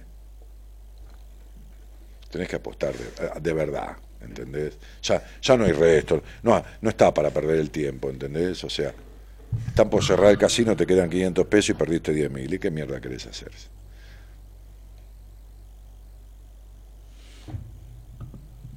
Leticia Casey dice, no te estoy de acuerdo, no estoy o no te estoy o estoy de acuerdo lo que le decís a Claudio, no sé Leti. Y si no tiene plata, si no tiene plata de qué? Si, si no tiene plata, se, va a atender, le dije, ¿te vas a ver un terapeuta? Y le ¿qué tiene que ver? ¿De qué me estás hablando? Hay psicólogos que tienen hospitales públicos también. ¿Qué tiene que ver? ¿Qué me estás diciendo? Hay psicólogos que tienen por obra social y que le va a salir 180 pesos. Aparte, ¿qué te metes en una conversación de nosotros? Si yo no te, no te pedí opinión. Cuando sea para tres, yo te aviso. Estoy hablando con ella. Y yo sé de ella más de lo que vos sabés. ¿O no viste? ¿O te crees que yo no escucho y no sé que tiene la disponibilidad? No le dije que no quiere ir al seminario porque tiene miedo de controlar. Dijo hace rato que quiero ir. Y dijo, no tomo la decisión. No te metas, Leticia, en lo que no sabes. ¿Entendés, mi cielo? Bien. Eh,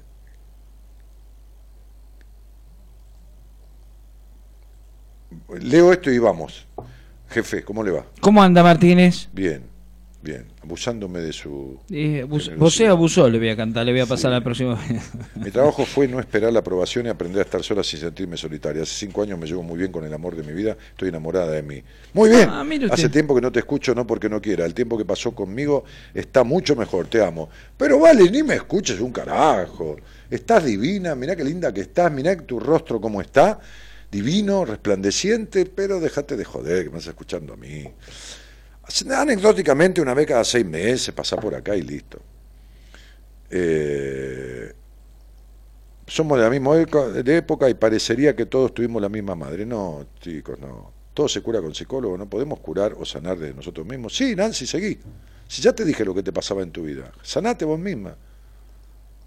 No, se cura todo con psicólogo. Se arregla lo que vos no podés arreglar con quien sabe arreglarlo. Anda una bruja, este, toma agua bendita, rezale a Dios, haz lo que quiera, pero si no te lo puedes arreglar sola, vas a tener que buscar con quién arreglarlo. Alejandra, tu vida es una negación y una postergación. Eh, toda tu vida es una crítica a todo, Alejandra Moro. Es una cosa que... Te lo digo con todo mi cariño, sos insufrible. Insufrible, ¿eh? Pero de verdad sos insufrible.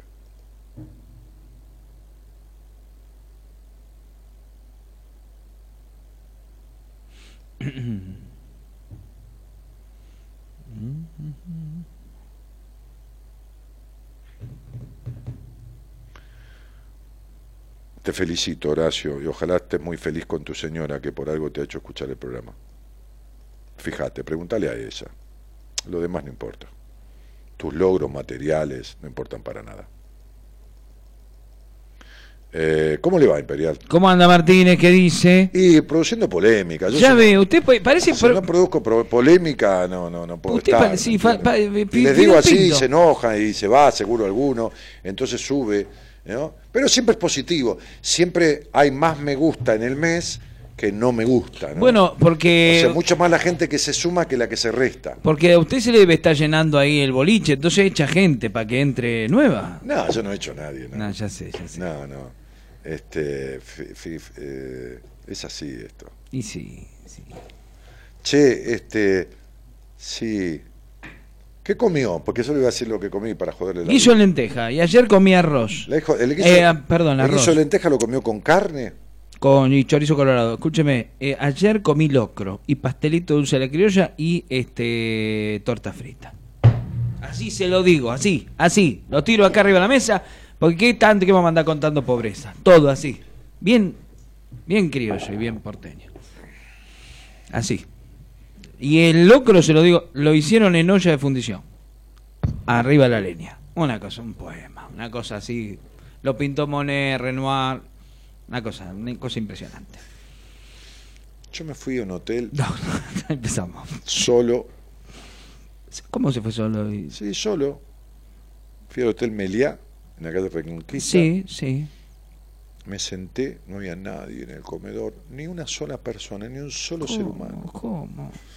Me elegí una mesa que era de esas redondas para Se, seis se personas. llevó una pelota de, de bola y le puso No, Wilson no, y empezó sí. a hablar con ella, ¿no? Y sí, me senté ahí divino y le pedí un café con leche, Sí, tostadas de pan negro, sí. un poquito de queso crema, que exageré, comí un poco de queso crema, porque hoy ya comí tofu de vuelta. ¿Qué, perdón, ¿qué comió? Tofu. Porque hoy hice, ¿Qué es? ¿Qué es? ¿Qué es? Cené. ¿Te- una ¿Sabe lo que es el.? eh, Yo el tufo sabía que era, No, hasta el tufo lo sabía. El tofu, el tofu. Tofu que no es. Hoy, hoy hice. Tenía una sopa de verdura que salió exquisita, pero exquisita. ¿eh? Sí. Una cosa.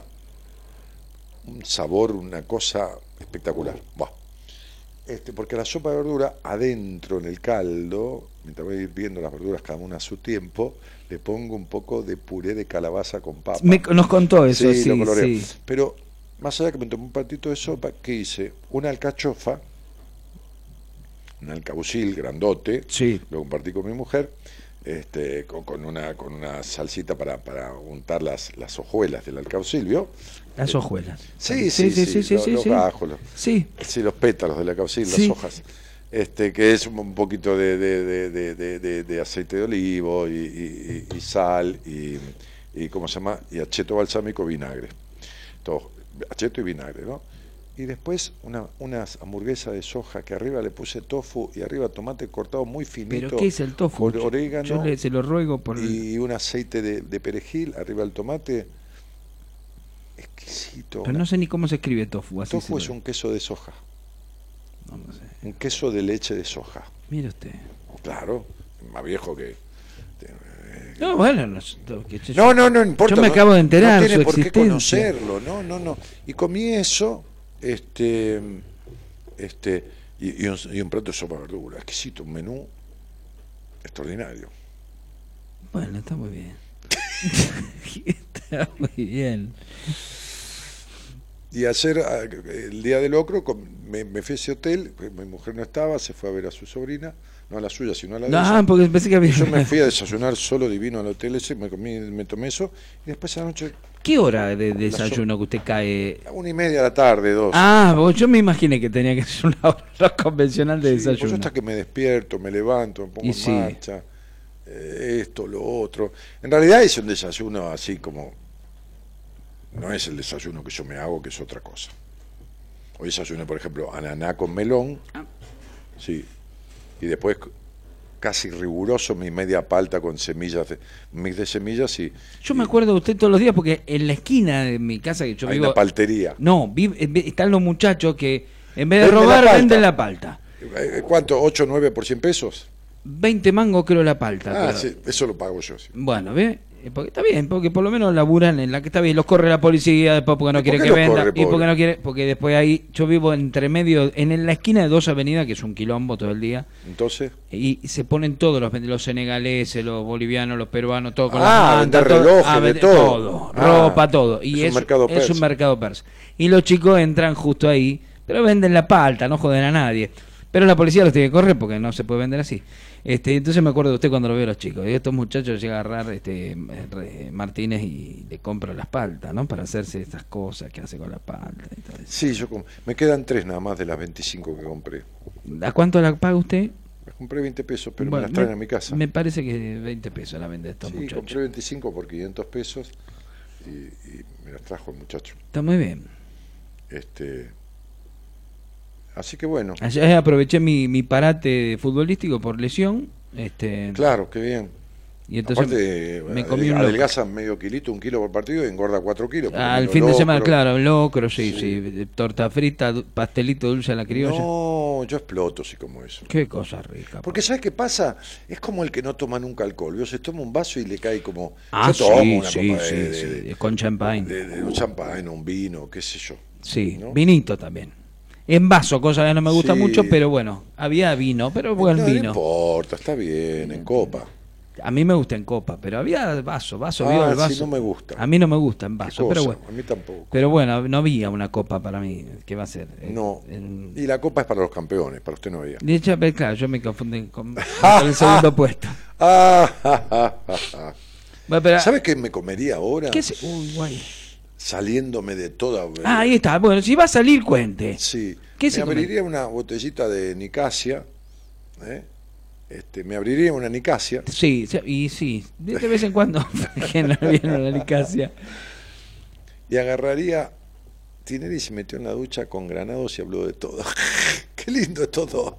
Buah, este, a mí ese granado me resulta gracioso. Sí. Bueno, entonces la hija canta, que es espectacular. No la escuché. Ah, no, la piba tiene una voz de la el puta hijo madre. tiene, el hijo tiene un No, pero la hija, la hija canta. ¿Canta es- muy bien? Es una diosa. A mí me gusta y mucho. búsquela en, en YouTube a ver lo que la piba canta. el hijo, el hijo tiene mucha creatividad también para el humor y Pachu me gusta mucho en el humor. Me, Ah, Pachu.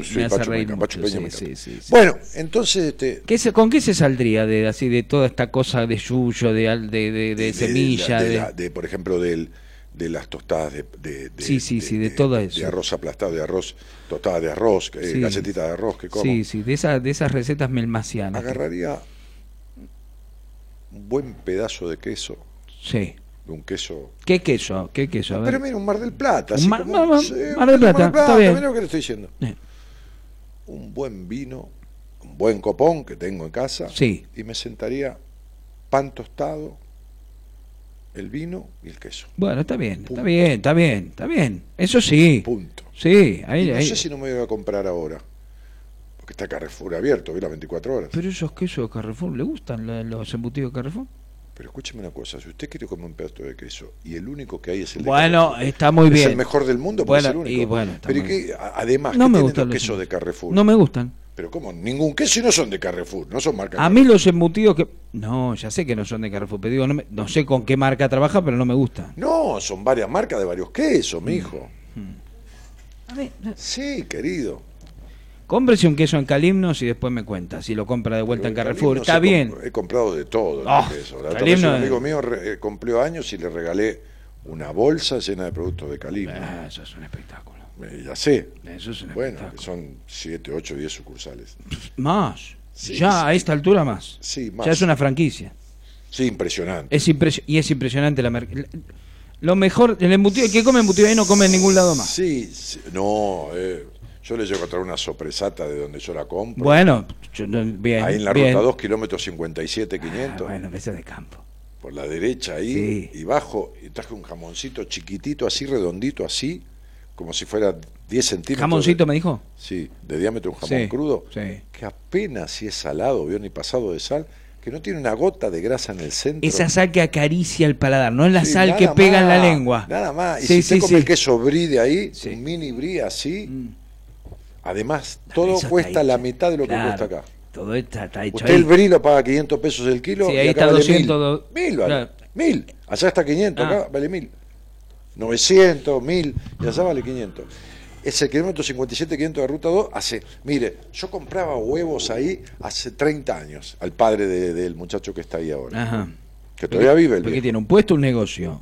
¿Eh? Tiene un puesto, un No, negocio. no, no, usted viene por la ruta y cuando va a hacer una curva en el 57 y pico, a la salida de esa curva, metido adentro, ¿Qué, hay Bransen? como un galponcito, como, un, como, una, como, un- como una casita Sí, así de techo sí, de chapa, sí. bien puestito todo, pero no está pegado a la ruta. Usted tiene No, que no. mirar a la derecha, meterse como en una tranquera y a 15 metros de la ruta está. ¿Pero qué es? Más o menos Bransen, por ahí, Chacomús. Sí, qué sé yo, no, no, que Chacomú, ya pasó, ch- 57, Chacomú el 125. ¿De quién está hablando? Ah, ah, ah. Echeverry, ah, Echever- ah, Echeverry, por ahí, no sé qué Ah, carajo. 57, ajá. 500. Ujú. 57, 500, 55, 700. Ahora me entró la duda. Hay una sopresata que cada vez que Ah, la pero lo traen- hacen ahí, eso es maravilloso. Pero no, la sopresata que hay, una cosa espectacular. Eso sí, sí, sí, Eso sí. es una cosa de loco. Pero no sé si me compro un pedacito de queso ahora, me abro una copa de vino. ¿Cómo? Bueno, eso es... Ah, pero no puedo porque me tengo que levantar a las 8 de la mañana. ¿no? Es que... que- que- que- que- tengo, que- hacer- tengo que ir a San Pedro. Ah, ¿Se va hoy a San Pedro? Sí, sí, sí, a la, madru- a la mañana. Va, para mí es madrugada. Ahí en San Pedro... Chorizo. Ah, pero No, usted no, come voy a eso. otra cosa, yo voy a hacer un trámite y vengo. Voy con un amigo eh, y vengo para acá. Usted no come esas cosas, porque en San Pedro unos buenos chorizos que se ¿Eh? trae, unos buenos buenos salamines se trae de, de, de- de San Pedro. No sé, en San Pedro hay fruta. También. Y nueces. Vino queso pan y nueces. Tengo, tengo unas nueces de pecan. Sí, tengo. Que, Tengo se, un- que son eh, nueces que de Sodoma y Gomorra. No, no, de pecan. Son unas nueces californianas, que, de origen californiano. Son de acá, de, de Argentina, pero son unas nueces diferentes a las nueces convencionales nuestras. Que compré porque me gusta más el gusto. Es menos aceitosa. Mm, ¿Me entiende? sí. A mí el buen embutido me encanta, me encanta. Sí, no, no, a mí no me gusta comer mucho. Me embutido. encanta. Me, me gusta, ¿eh? Pero no me gusta comer Un choricito colorado, da una cosita. Yo, yo he comido muy mal, muy mal quiere decir muy de todo en una época de mi vida. Y de llegado un momento empecé a cambiar mi No, pero escúcheme, yo el 25 de junio cumplo... me gusta comer así. Escúcheme, yo el 25 de junio cumplo nueve años al aire con mi, mi programa. Yo traigo una picadita así de calimnos. No sé. No, no ¿De me rompa la calimno? bola. Ah, porque de calimno vas a comer. Ah, qué lindo que sos. una Mirá qué lindo que es. Sí. ¿Lo escuchaste? No, no, no. y- Una ah, rodajita de bondiolo, un pedacito de brie, una cosita y me lo como, sí, sí. Qué sí. lindo que sos. Me como un pedacito de brie. Te cambió la carita cuando dije de calimno. Qué lindo que. No, porque quería traer una picadita. una picadita, que una- un quesito. Una, una, una rodajita bien finita de mortadela con, con pistacho me como. Usted me va a decir que no a un dadito, un cuadradito Sí, de, de- queso, de, de- perdón, de, de- jamón crudo del de Sí, calimnos. Una, una colita. Va a comprar una colita bueno, no de sé, jamón. no voy a traer sexo Va a comprar acá. una colita de jamón y la va a cortar Ah, de en jamón. trozos. Y la va a cortar en trozos. Sí, puede ser. No sé. Una porción ¿De ese una rodaja de mozzarella y una de, de bondiola me comería. Y un pedacito de brie también. Bueno, está muy bien. Sí, un chiquito así. Bueno, no, importa, usted coma todo lo que tenga ganas de comer. Un fiambrín, con una rodajita de fiambrín. Fiambrín no.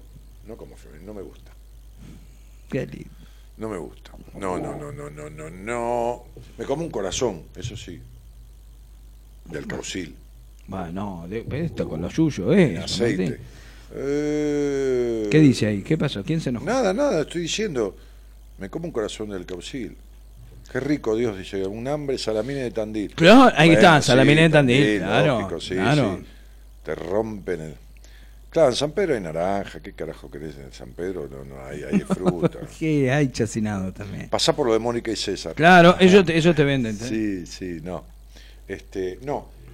En, la estación de servicio Shell, que está en la entrada de San Pedro, pero en la vereda de enfrente, a la derecha hay un bar que se llama El Alegre, que se come muy buen jamón, este, y que va a comer mucha gente ahí del pueblo de San Pedro al mediodía, muy prolijo, muy limpio todo, este, y al lado hay un lugar que tiene algunos embutidos, mieles, este, tiene eh, todo un frasquerío de mermeladas, tiene lindo. nueces, tiene eh, bolsas de mandarina, de pomelo, de calabazas, este, tiene todo ahí. Bueno, ahí Eh, viene un- un- una casa de plantas, el bar El Alegre, que se come muy bien cositas así, o una comida. eh, eh, el otro día vi un tipo eh, comiendo eh, unos, unos, unos fettuccini con estofado ahí, divino, un platazo divino. Este, y unos tipos comiéndose una, se ve que venían de laburar, una milanga ¿Qué? con una papa frita Papa, caballo. unos qué eso. Mamita querida. Qué cosa puta que parió. Qué cosa rica, eso es patria. Y, y yo paré, que venía de San Pedro, de. Vigo venía de Rosario, y paré ahí con el viejo Rosales, con Marita, con mi mujer, que veníamos del taller. Sí.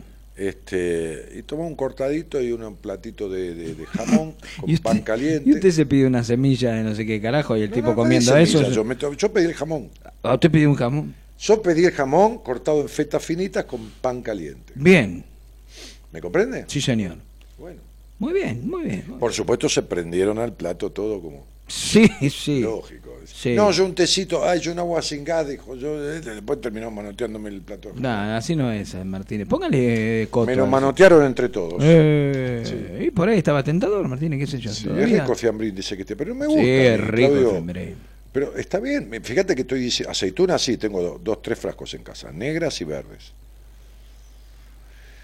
Dani, una chica que trabaja en Sacel, fue al taller. Uy, sí, siempre hay una chica que había una chica Marisol que fue al taller también, cuando yo di en San Pedro hace varios años en el Hotel Howard Johnson, y era oyente mía. Y Mónica y César me decían siempre, terminá de hablar con mi empleada que se me van todas. Claro. Con el asunto tuyo de la libertad, de hacer lo que uno quiere, una se fue a Neuquén, una, me decía César Macetti. Terminá, flaco, me voy a quedar sin personal. Ahí está. Usted despierta la gente. Yo Ah. me reía, me reía, me reía, porque venía y me decía, firmame este libro que es para una oyente tuya que trabaja en la campiña y dejate de joder, de, de- salen al aire y hablan con vos y después se quieren ir a la mierda. Bostero, ¿no? Bostero, sí. Sí, creo que Bostero, sí, sí, sí. Así que no, no. Este, no me acuerdo el nombre, dice. Eh, si es esa chica es Sol, se llama Sol o Marisol o Soledad, eh, trabajaba ahí en el, en el- Ah, pero no, de esta época fue ahora al, al, al taller. Ah, mira, qué, qué lástima porque pasé por la estación de servicio, pero paré al lado, no fui a la estación de servicio. Este, bueno, me voy.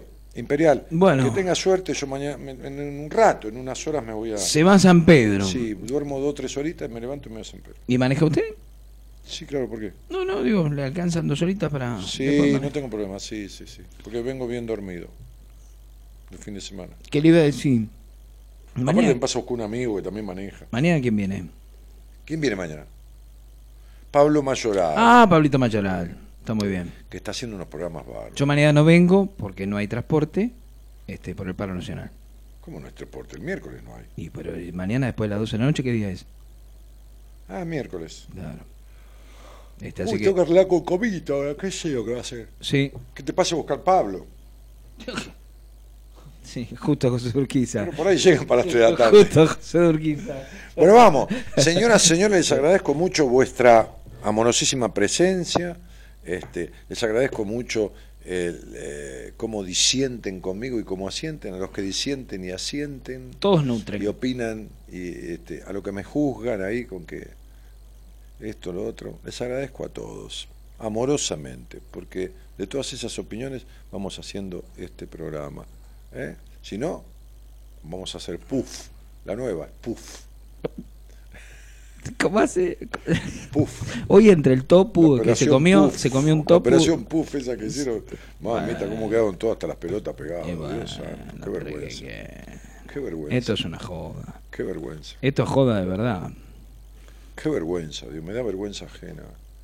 Armaron toda esa cama para este Stornelli y las grabaciones son legales, son de un juez. Pero es todo es una porquería. Todo, Nadie le está diciendo que no. todo, todo, todo. Pero todo, nadie todo. le está diciendo que No, no. no, no.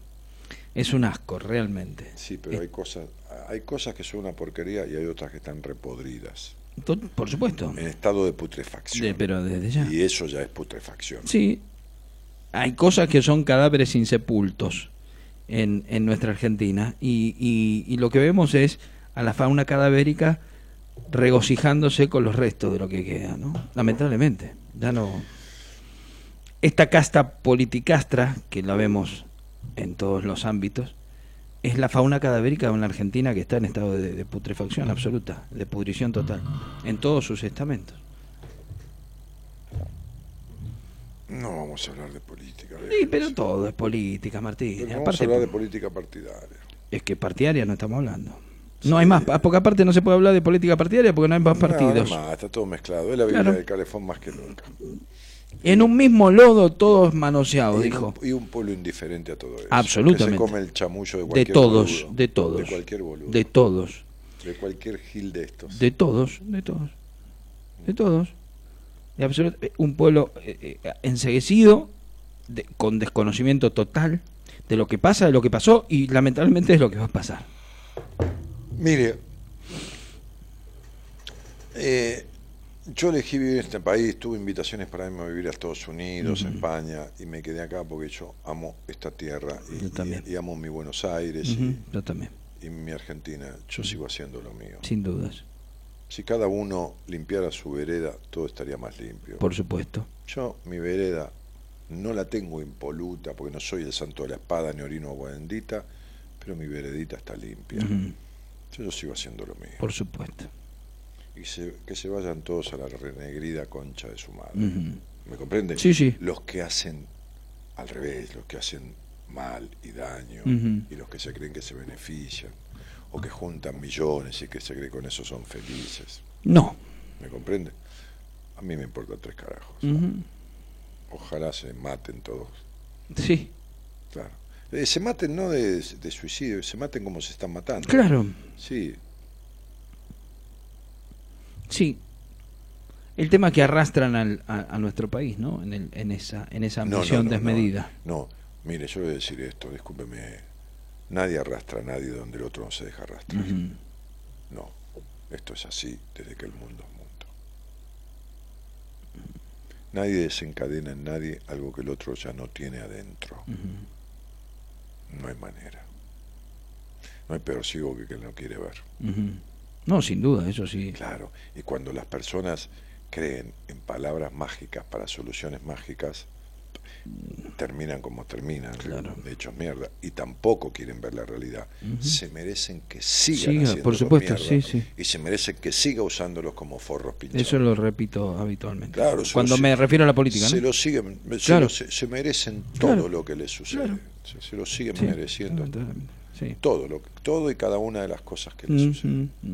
¿Me comprende? Sí. Platón en el libro de la República decía, hay gente que se dedica a la política no por el gusto de hacerlo, sino para no ser gobernado por incapaces. En nuestro país hay gente que debería dedicarse a la política para no ser gobernado por incapaces y no se meten porque dicen que la política es una mierda, por lo tanto se mete la mierda. Claro. Sí, pero la política no es una mierda. La mierda No, son no, los que hacen la mala política. Sí, sí, que sí, sí, es sí. una sí. semántica, Sí, sí, sí, sí, sí, sí. pero ya lo sabemos. Sí, sí, sí. La política es bellísima. Es bellísima. Sí, está bien. Bien sí. hecha es bellísima. Sí, sí, sí, pero cuando uno arranca, después se queda solo cuando quiere juntar gente que sirva. Por Porque- supuesto. Porque nadie quiere dejar lo que hace, porque no quiere ser señalado por los otros, porque esto, por lo otro, por pruritos. Entonces, lugar que queda vacío, lugar que ocupa otro. Claro. Me voy a ir silbando bajito, con mi amigo Comito. Ah, qué lindo que la, Sí, la- sí, sí, fue toda una, es toda una cosa. composición poética. Y Comito también. volveré el lunes y no seré millones. No, no, no. Digo el miércoles volveré. No, ve- vega, sea, sea solo usted porque millones de dónde metemos acá, sí, Martín. por eso. No, no. Sí, no me voy a multiplicar. Esa es la frase que nunca dijo Evita, pero se la, se la adjudican todos. Bueno, Jamás lo dijo. ¿eh? Jamás dijo eso Evita. Pero todos creen que lo dijo. Está bien. No, pero yo te lo digo porque Tenemos salió- un, un pueblo que en general cree en lo que quiere creer y no en lo que ve. Ujú, No quiere ver lo que ve para seguir creyendo en lo que necesita. Claro. Ujú. ¿Entiende?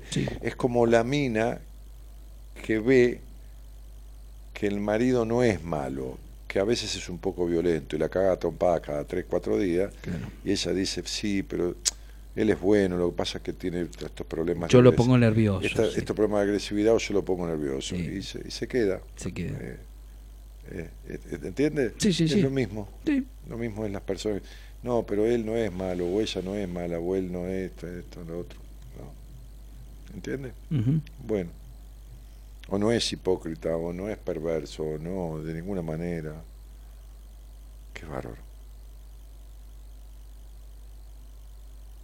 Es así. Ayer lo, lo comprobaba en, la, en, en el locro, este, charlando de, de todas estas cosas. Este. Lo comprobaba. Bueno, pero ¿cómo, pero ¿cómo puede ser que vos, que sabés que, que lo que vas a votar es, es una bolsa con ladrones y con delincuentes? Este, no, no, pero porque yo estaba un poquito mejor.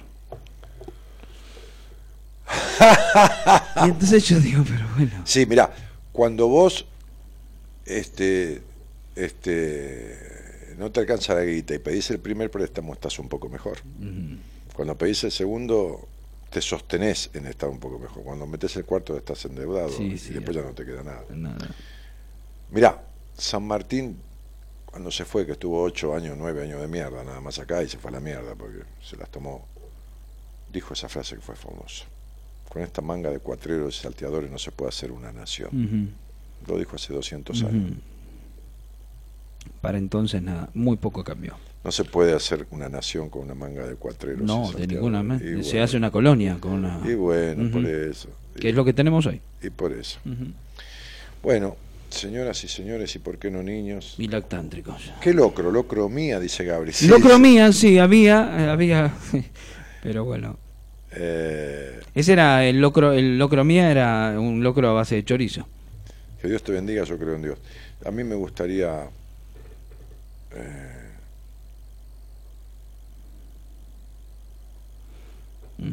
No puedo creer las opiniones que da la gente, se nota que no entiende nada. Eh, este.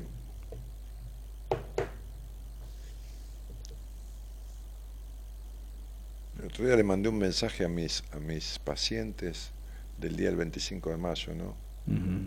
Y les hice recordar un 25 de mayo nefasto que fue de 1973, Ujú. que fue nefasto. Y, y personajes de aquel 25 de mayo El gobierno. que hicieron abrir las cárceles, Absolutamente. salieron Sí, sí, y sí, sí, sí. delincuentes y Sí, todo. En ese momento, con 34 años, era Rigui, el, el- Claro. el secretario de Defensa, Claro. el ministro de. Que terminó siendo expulsado por eh, Cristina Fernández. Eh, Era, era procurador, procurador después- general de la Sí, Nación. que después fue procurador, pero era millonario. Sí, claro, claro. millonario Sí, lo sí, que había sí. choreado. Entonces les conté cómo era la historia, cómo había sido esa historia, para que entiendan de dónde venimos y por qué suceden las cosas, ¿no? Mm. Este, y muchos idealistas, supuestamente idealistas asesinos, ¿no? También. Este, No, de idealista no tenía nada. Claro, Sí. que de idealistas no tenían nada, Ujú. este, y, y ladrones con secuaces y Ujú. todo esto.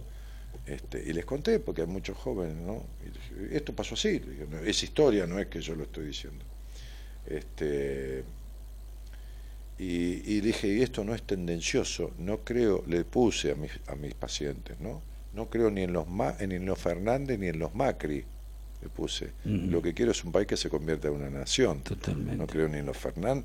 No, no apoyo ni a los Fernández ni a los Macri, no, no, no, no estoy contando esto porque es contra tal cosa o a favor de tal otra. Eh, sí, sí, no. Además yo no, no, no.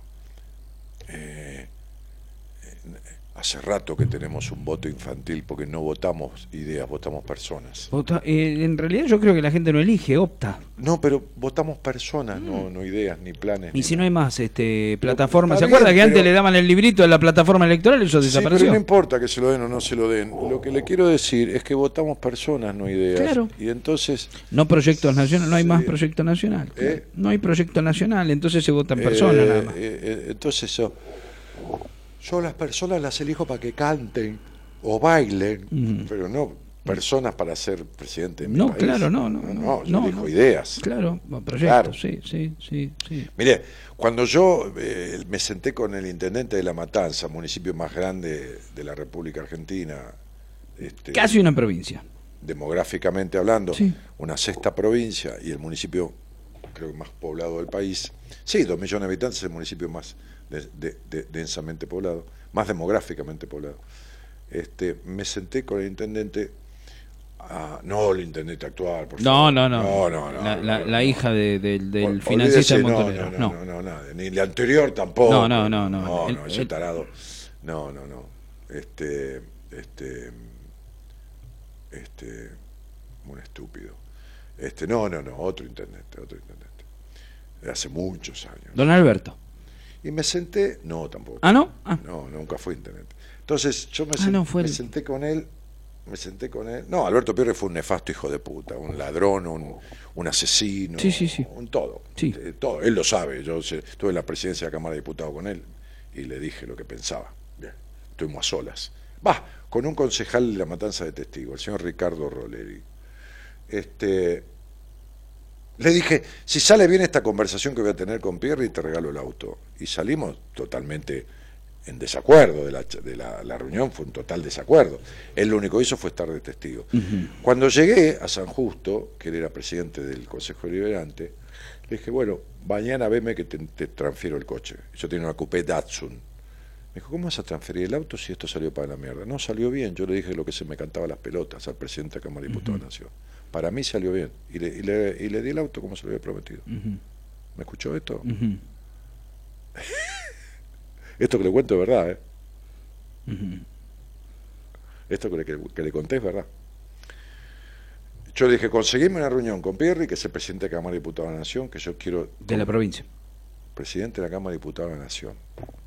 Presidente Ah, ¿qué de la Ah, Cámara ¿qué año? de Diputados de la Nación. Ah, en, en la el presidencia presidente Dualde. de la Cámara de Diputados de la Nación que más duró en la presidencia sí, de sí, Menem. sí, sí, sí, de Menem. de Menem. De Menem. El presidente de la Cámara de Diputados de la. Nación que quedará en la historia por ser el que más duró. Ladrón. Sí, sí, sí. Repartía los cheques a los diputados de las privatizaciones de Aerolíneas Argentinas cuando Menem vendió el país, ferrocarriles, aerolíneas. Todo. Cuando vendió todo, él repartía la coima a los diputados de los cheques, se quedaba con un pedazo de la puta que lo parió. Sacó un crédito del Banco Nacional de Desarrollo, no, de un banco, del Banco Nacional, me acuerdo, para comprar papel de Tucumán. Nunca pagó el crédito. Este, bueno, tantas cosas más. Entonces este, le dije, llévame que voy a hablar con él y le voy a decir lo que pienso y si sale bien te regalo el auto. Terminamos para el orto con Pierre, Claro, por supuesto. claro, claro. Yo no era nadie, no tenía ningún cargo. Era yo, un tipo importante en la matanza por determinadas cuestiones. Pero cuando después le llevé a un intendente anterior a, esta, a, esta, a este feudo que fue Matanza en manos de Pierri, que de Canal 26. Claro, sí, sí, de todo el Telecentro. lim- de todo el limón de Tucumán. Todo el limón de Tucumán es de él, de papelera del Tucumán, de la puta madre que lo parió. Este. eh, le había hecho un plan de reforma de- del municipio al intendente de La Matanza anterior al gobierno de Pierre, año ochenta y pico. Y me senté con el viejo y le dije, mira, esto, hay que hacer esto, esto y esto y esto y esto y esto. Me dijo, me parece bárbaro. Está muy bien. Bueno, ¿y qué necesitas? Le digo, mira, para hacerlo necesito una subsecretaría de control de gestión dentro del área de la Secretaría de Hacienda. Yo era un pendejo de 30 años, eh, 31 años, 32. Necesito inspección general y dirección general de compras.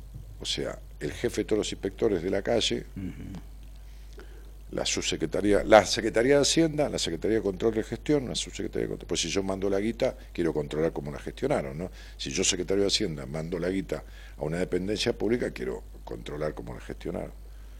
Y después este, la Secretaría, la Dirección General de Compras, porque es donde se compra y se gasta la guita. Claro. Y eso- Y Inspección General. Me dijo, te doy la Secretaría de Hacienda en el próximo gobierno, ¿no? Cuando terminara, faltaba un año, seis meses. Te doy la Subsecretaría de Control de Gestión que te la creamos para vos, pero no me pidas compras inspección general porque la tengo comprometida. No quiero nada entonces. Claro. Entonces no quiero nada. las cosas se hacen como hay que hacerlas y si no, no se hacen. Claro. Yo no quiero ser secretario de Hacienda, ni quiero ser un carajo. Le dije, vos me ofreciste ser diputado nacional y yo no te acepté, porque me ofreció ser diputado nacional. Yo entraba, ¿eh? Por la matanza, imagínese. Claro. Por el peronismo de la matanza. Ah, Sí, de cabeza. Sí, sí. pero aparte en el número, creo que renovaba el negro Saracho y yo iba a número 2. Ujú. Olvídese. No, no, yo no acepté, no acepté. Este, no, no, no quise. ¿Sabe por qué no quise ser diputado nacional? Que era mi, mi ambición de vida. O sea, yo en la secundaria, en, en primer año secundario, escribí en un papel, en el año 2000 voy a ser diputado nacional. Y tenía 13 años. Muchísimo antes, 10 años antes del 2000, 15 años antes, me, me lo ofreció el intendente, lo publicó en un diario, en una declaración, dijo, este, me gustaría que Daniel Martínez representara la matanza en la Cámara de Diputados. No se lo acepté porque hablé con mi viejo y mi viejo me dijo, mira, como sos vos, cuando el jefe de bloque, el presidente de bloque te diga, hay que levantar la mano sí o sí hoy, lo vas a mandar a la reconcha de su madre, te vas a agarrar a trompada y te vas a ir a la mierda del bloque. Claro. Porque no vas a poder ser un diputado levantamano Claro. contra lo que vos pensás que está mal. Y tenía razón mi papá. Entonces Y sí. le dije, eh, habla con eh, habla con Federico y decirle que no, que, que habla con el intendente, le dije, y decirle que no, que vos no querés que yo sea diputado porque estás pensando, Ah, ya sé cuál es. Pensando en otra cosa, la empresa que yo tengo y todo lo demás, yo tenía empresa De inmobiliaria. apellido de gentilicio. Sí. Entonces, Bueno. Muy cercano a la gente que desató el 25 de mayo del 73. sí, en su, muy en su momento sí. Vital, en la, le abrió la, la puerta a la matanza, la abrió él. Pero en su momento yo estuve en el acto. Claro. Cuando Perón llegaba a, No, a no- sí, pero Perón no estaba. Pero, pero cuando Perón llegaba a Ezeiza, a que venía en la Richeri, Sí. yo, yo estuve ahí, nos fuimos a la mierda, se armó unos tiros, tiros de- se armó un quilombo de la puta madre. Sí, sí. Yo estuve en el acto también de los radicales, estuve en todos los actos eh, de, de cierre de campaña de Alfonsín y todo lo demás. Porque me gusta la, la- la política, Mm. me, me- me gusta, eh, soy, soy un tipo que, que te- tengo capacidad natural para conducir, nunca para ser presidente de la nación, yo no tengo capacidad, ni para ser ministro de Economía de un, de un país, este, pero sí capacidad natural de conducción y de organización este, político-administrativa. Es, es natural en mí, pero, pero bueno, eh, me fui de, de- de todo eso justamente, porque me, me, me revolvía el estómago. Justamente por eso. Pero ese hombre, que no lo nombremos, le abrió las puertas Sí, sí, a montoneros en sé. Matanza. Cuando sucedió eso, él en la ordenanza en la municipalidad, servía café en la municipalidad, después fui intendente después de muchos años. Era ordenanza en la municipalidad, hacía café. Bueno, amigo, mire, por eso yo me dediqué a la psicología, me dediqué a ayudar a las personas, porque yo no necesito, este, este, Leticia Casay me tiene podrido. Saca esa piba de que dice, sos un insolente, cualquier cosa. eh. De- debe Está, estar- muy mal esa debe, chica. debe estar No, mal. está- ya no estuvo una vez, una, una vuelta. No Me sé, parece que sí, que también anduvo. Sacala para que no sufra. Me haces el favor, Comito, vas a la sala y la sacás, pues si no sufre, pobre. Yo, yo, yo no escucho gente insolente. No, simplemente cuando opinó que yo, y quién era yo para aconsejarle si no tenía plata y todas estas pelotudeces que se pone a opinar. Sí, sí, sí, llegué- ¿Para qué supone si no está en la conversación y no sabe que yo sé que tiene la plata la señora? Claro, claro. Yo sé que la tiene. ¿Para qué se pone en suposiciones que lo que hace es esquivarle el culo a la jeringa? Entonces, dije, no te metas, cuando sea para tres te aviso. Entonces sería, che, si no te pide opinión, no la des. Entonces, eh, ah, eh, eh, eh, ¿qué le iba a decir? Este, Que decidió, se decidió por la psicología. Claro, me seguí con la psicología porque es una manera más sana, más, a, a ver, más que depende de mí y no de un montón de gente, este, poder ayudar al otro a que viva mejor. Porque en la, en la, en la, en la, en la política, este, mirá, un día me vino a buscar, me llamó un amigo mío que es un empresario muy millonario y me dijo, che, viene López Murphy y el jefe de campaña de él, que era un tipo que había sido presidente del Banco Lois el jefe de campaña de, de- de campaña de recolección para la campaña, ¿no? el que maneja el- los aportes Sí. de campaña. Y comimos un asado en la quinta de mi amigo. Este, y le dije a López Murphy, porque mi amigo me dijo, mira, yo puedo hacer un aporte para esta campaña para que vos eh, que quedes metido dentro de este grupo, qué sé yo. Le dije, mira, primero que López Murphy no llega ni a la esquina, Claro. después que hablamos. Y segundo que le dije a López Murphy, mira, este, Ricardo le digo, cuando seas presidente de Nación, cuando lo seas, llamame, y yo te voy a decir en qué cargo ejecutivo puedo funcionar. Y te voy a poner las condiciones para ejercer ese cargo ejecutivo, que puede ser una subsecretaría, que puede ser una dirección nacional, que puede ser un algo. Las condiciones bajo las cuales yo lo voy a ejercer. Por ahora, no quiero cargo legislativo, ni hacer campaña, ni ir a comer sándwiches de chorizo, ni mentirle a la gente para que nos vote. Claro. Ese laburo hacelo vos. Claro. Después yo voy a hacer lo que haya que hacer, Perfecto. dentro de mi área. Pero desde ya te di, cuando se fue le dije a mi amigo, de verdad te digo esto, ¿eh, Juan, le dije, exagerando saca el 8%. Pero claro. Estaba muerto antes de nacer. Pero sí, Y todavía anda dando vueltas. Lo ¿eh? mismo le dije a Patricia Burri cuando quería ser candidata a presidenta de la Nación. Dios santo y la Virgen. En- ahí en, en, en, en Escalabrini, Ortiz y Santa Fe, en, en un bar que está en la esquina. Mm. Eh, le dije, Pato, ¿con qué estructura querés ser candidato a presidente? ¿Estás en pedo o qué te pasa? Le dije, ¿no? porque ella me, me- me vino a buscar para que yo en la matanza laburara con ella. Lo mismo Bilardo, cuando me reuní, Ah, sí, me reuní sí. con él a solas porque quería ser presidente de la Nación. Está loco. Lo escuché y dije, si, si este tipo era así cuando salimos campeones del mundo, salimos campeones del mundo de ojete, porque... Sí, sí, un gran Maradona y, y después... No, el- está bien, pero te quiero decir porque, porque Bilardo estaba, o sea, megalómano, se creía, Sí, sí, sí, sí. bueno. la- las cosas que decía se las creía. Hay algo peor con la figura de Bilardo, que es mucha gente que le creyó y así le hizo mal al fútbol, ¿no? Treinta y pico no, de años pero y no ganar te nada. importa el fútbol, se creía las cosas que decía de la política. Sí, de- sí, sí, sí. de que Bueno, se la creyó del fútbol también. había un jeque que lo iba a bancar y que le daba la plata y, Mm. y, y- y me quería convencer de que, bueno, yo no- dije, no, este señor, yo- No está bien. no, claro. está, está enfermo de la cabeza, pobre, ¿no? No, ahora no está bien. No, decirlo. no está bien. Claro, pero estuvo muy mal, estaba, Sí, muy, sí, sí. estaba muy loco cuando yo lo fui a ver. Estuve... en- Bueno, un tipo que envenenó dos jugadores, a Pasarela en la propia selección de él y a Branco en el medio de un partido contra Brasil. Sí, claro. No, no, sí, sí, soy un tipo muy... Bueno. Sí, sí. Pero acá acá lo endiosaron, Dios mío. Terminó No, siendo... yo no, yo no. No, yo tampoco, me- mucho menos. Yo, yo he tenido estas cosas en mi vida que no sé por qué mierda estuve en determinado lugar y a determinada hora con determinadas personas, pero bueno, es- es- hay, hay cosas que son parte del destino, este, que no tiene nada que ver con la ley del secreto que decía el, No, y no. el libro del secreto. eso. no, no, no. Usted no hizo fuerza y le cayó López Murphy, no, no. Yo las cosas le digo a la gente, la gente se enoja para el carajo, pero sé que el tiempo, no ellos, que a mí no me importa que me den la razón, en pedo, sé que el tiempo me da la razón, pero por lo menos el tipo se va a acordar y va a decir, cuando uno le dicen algo y uno lo desoye, y cuando eso pasa, el golpe no es tan duro, porque inmediatamente uno se conecta con quien lo dijo. Claro, Y entonces eso le alivia un poco el golpe. absolutamente. ¿no? Este, eh, a veces digo cosas muy duras para alguien, pero sé que, que en, un, en, un, en un próximo tiempo, en un futuro, este, le va a servir para amortiguar algún golpe. Eh, me, me- me voy Bueno, Martínez, este, y volveré el miércoles, si Dios quiere, ojalá que quiera. ¿por qué no? Che, miro que si, si mi mujer me da permiso. Uy, pero Sí, a ver soy- si se enoja la Zapetti. no. soy un tipo dominado, no, gobernado. No, Soy un gobernado. Pero se- usted no lo ¿Se diga. da cuenta mi cara de gobernado que tengo? Pero usted no lo diga, Martínez, no. No, no.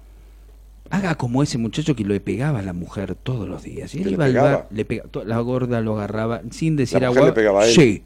La- Ah. Sin decir Yo agua. a un pibe que le- la mujer lo golpeaba así. Le, le pegaba y le pegaba y nos gritó el pobrecito. Y Pobre. los vecinos o Sí. sea, se daban cuenta. Sí, Entonces fue al bar y se lo contó a los muchachos, todo compugido. No sé qué hacer, me pega mi mujer y yo. sí. Mis vecinos se enteran que soy un hombre golpeado. Entonces uno de los muchachos ahí pillo, veo que siempre está el pillo Sí, de la, de la qué mesa. suerte. Vos tenés que hacer una cosa. Sí, Cuando tu mujer te faje, sí. en vez de gritar, ay, que me duele", No, no. Ay, pero, toma, hija de puta, tenés para que aprendas a respetar al macho de la Claro, casa. que los vecinos escuchen, se creen que él el que Uh, le él pega. se dio vuelta y le empezó a pegar. ¿Le pegó él?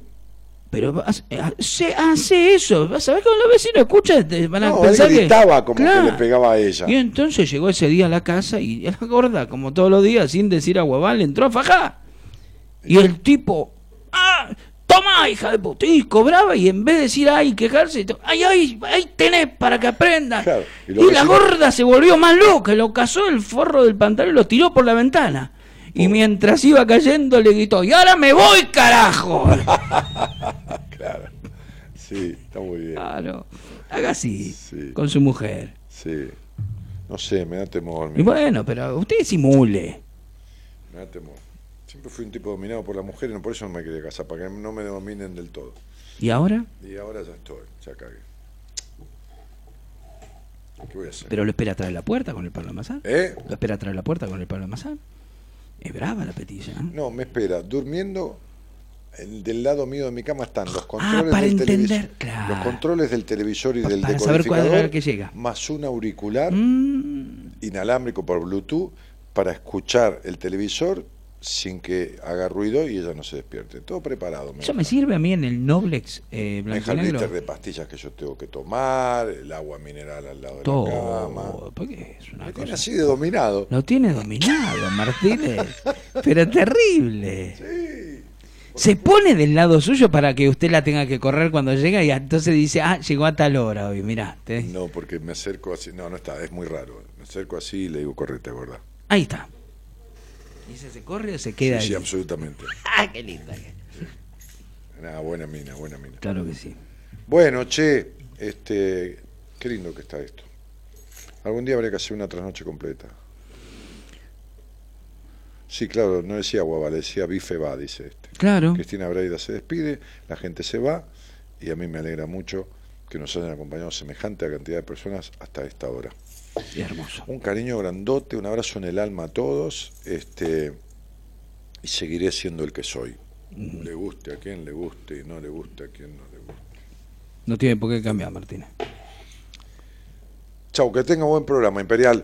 Voy a salir del Facebook y el próximo programa se rige por el Facebook La Madrugada de Juan Imperial. Me- Escriban eso y entran en el Facebook y la transmisión. Me tiene que decir la frase así pego la entrada. Buenas noches, ¿cómo es? Buenas noches y gracias por estar.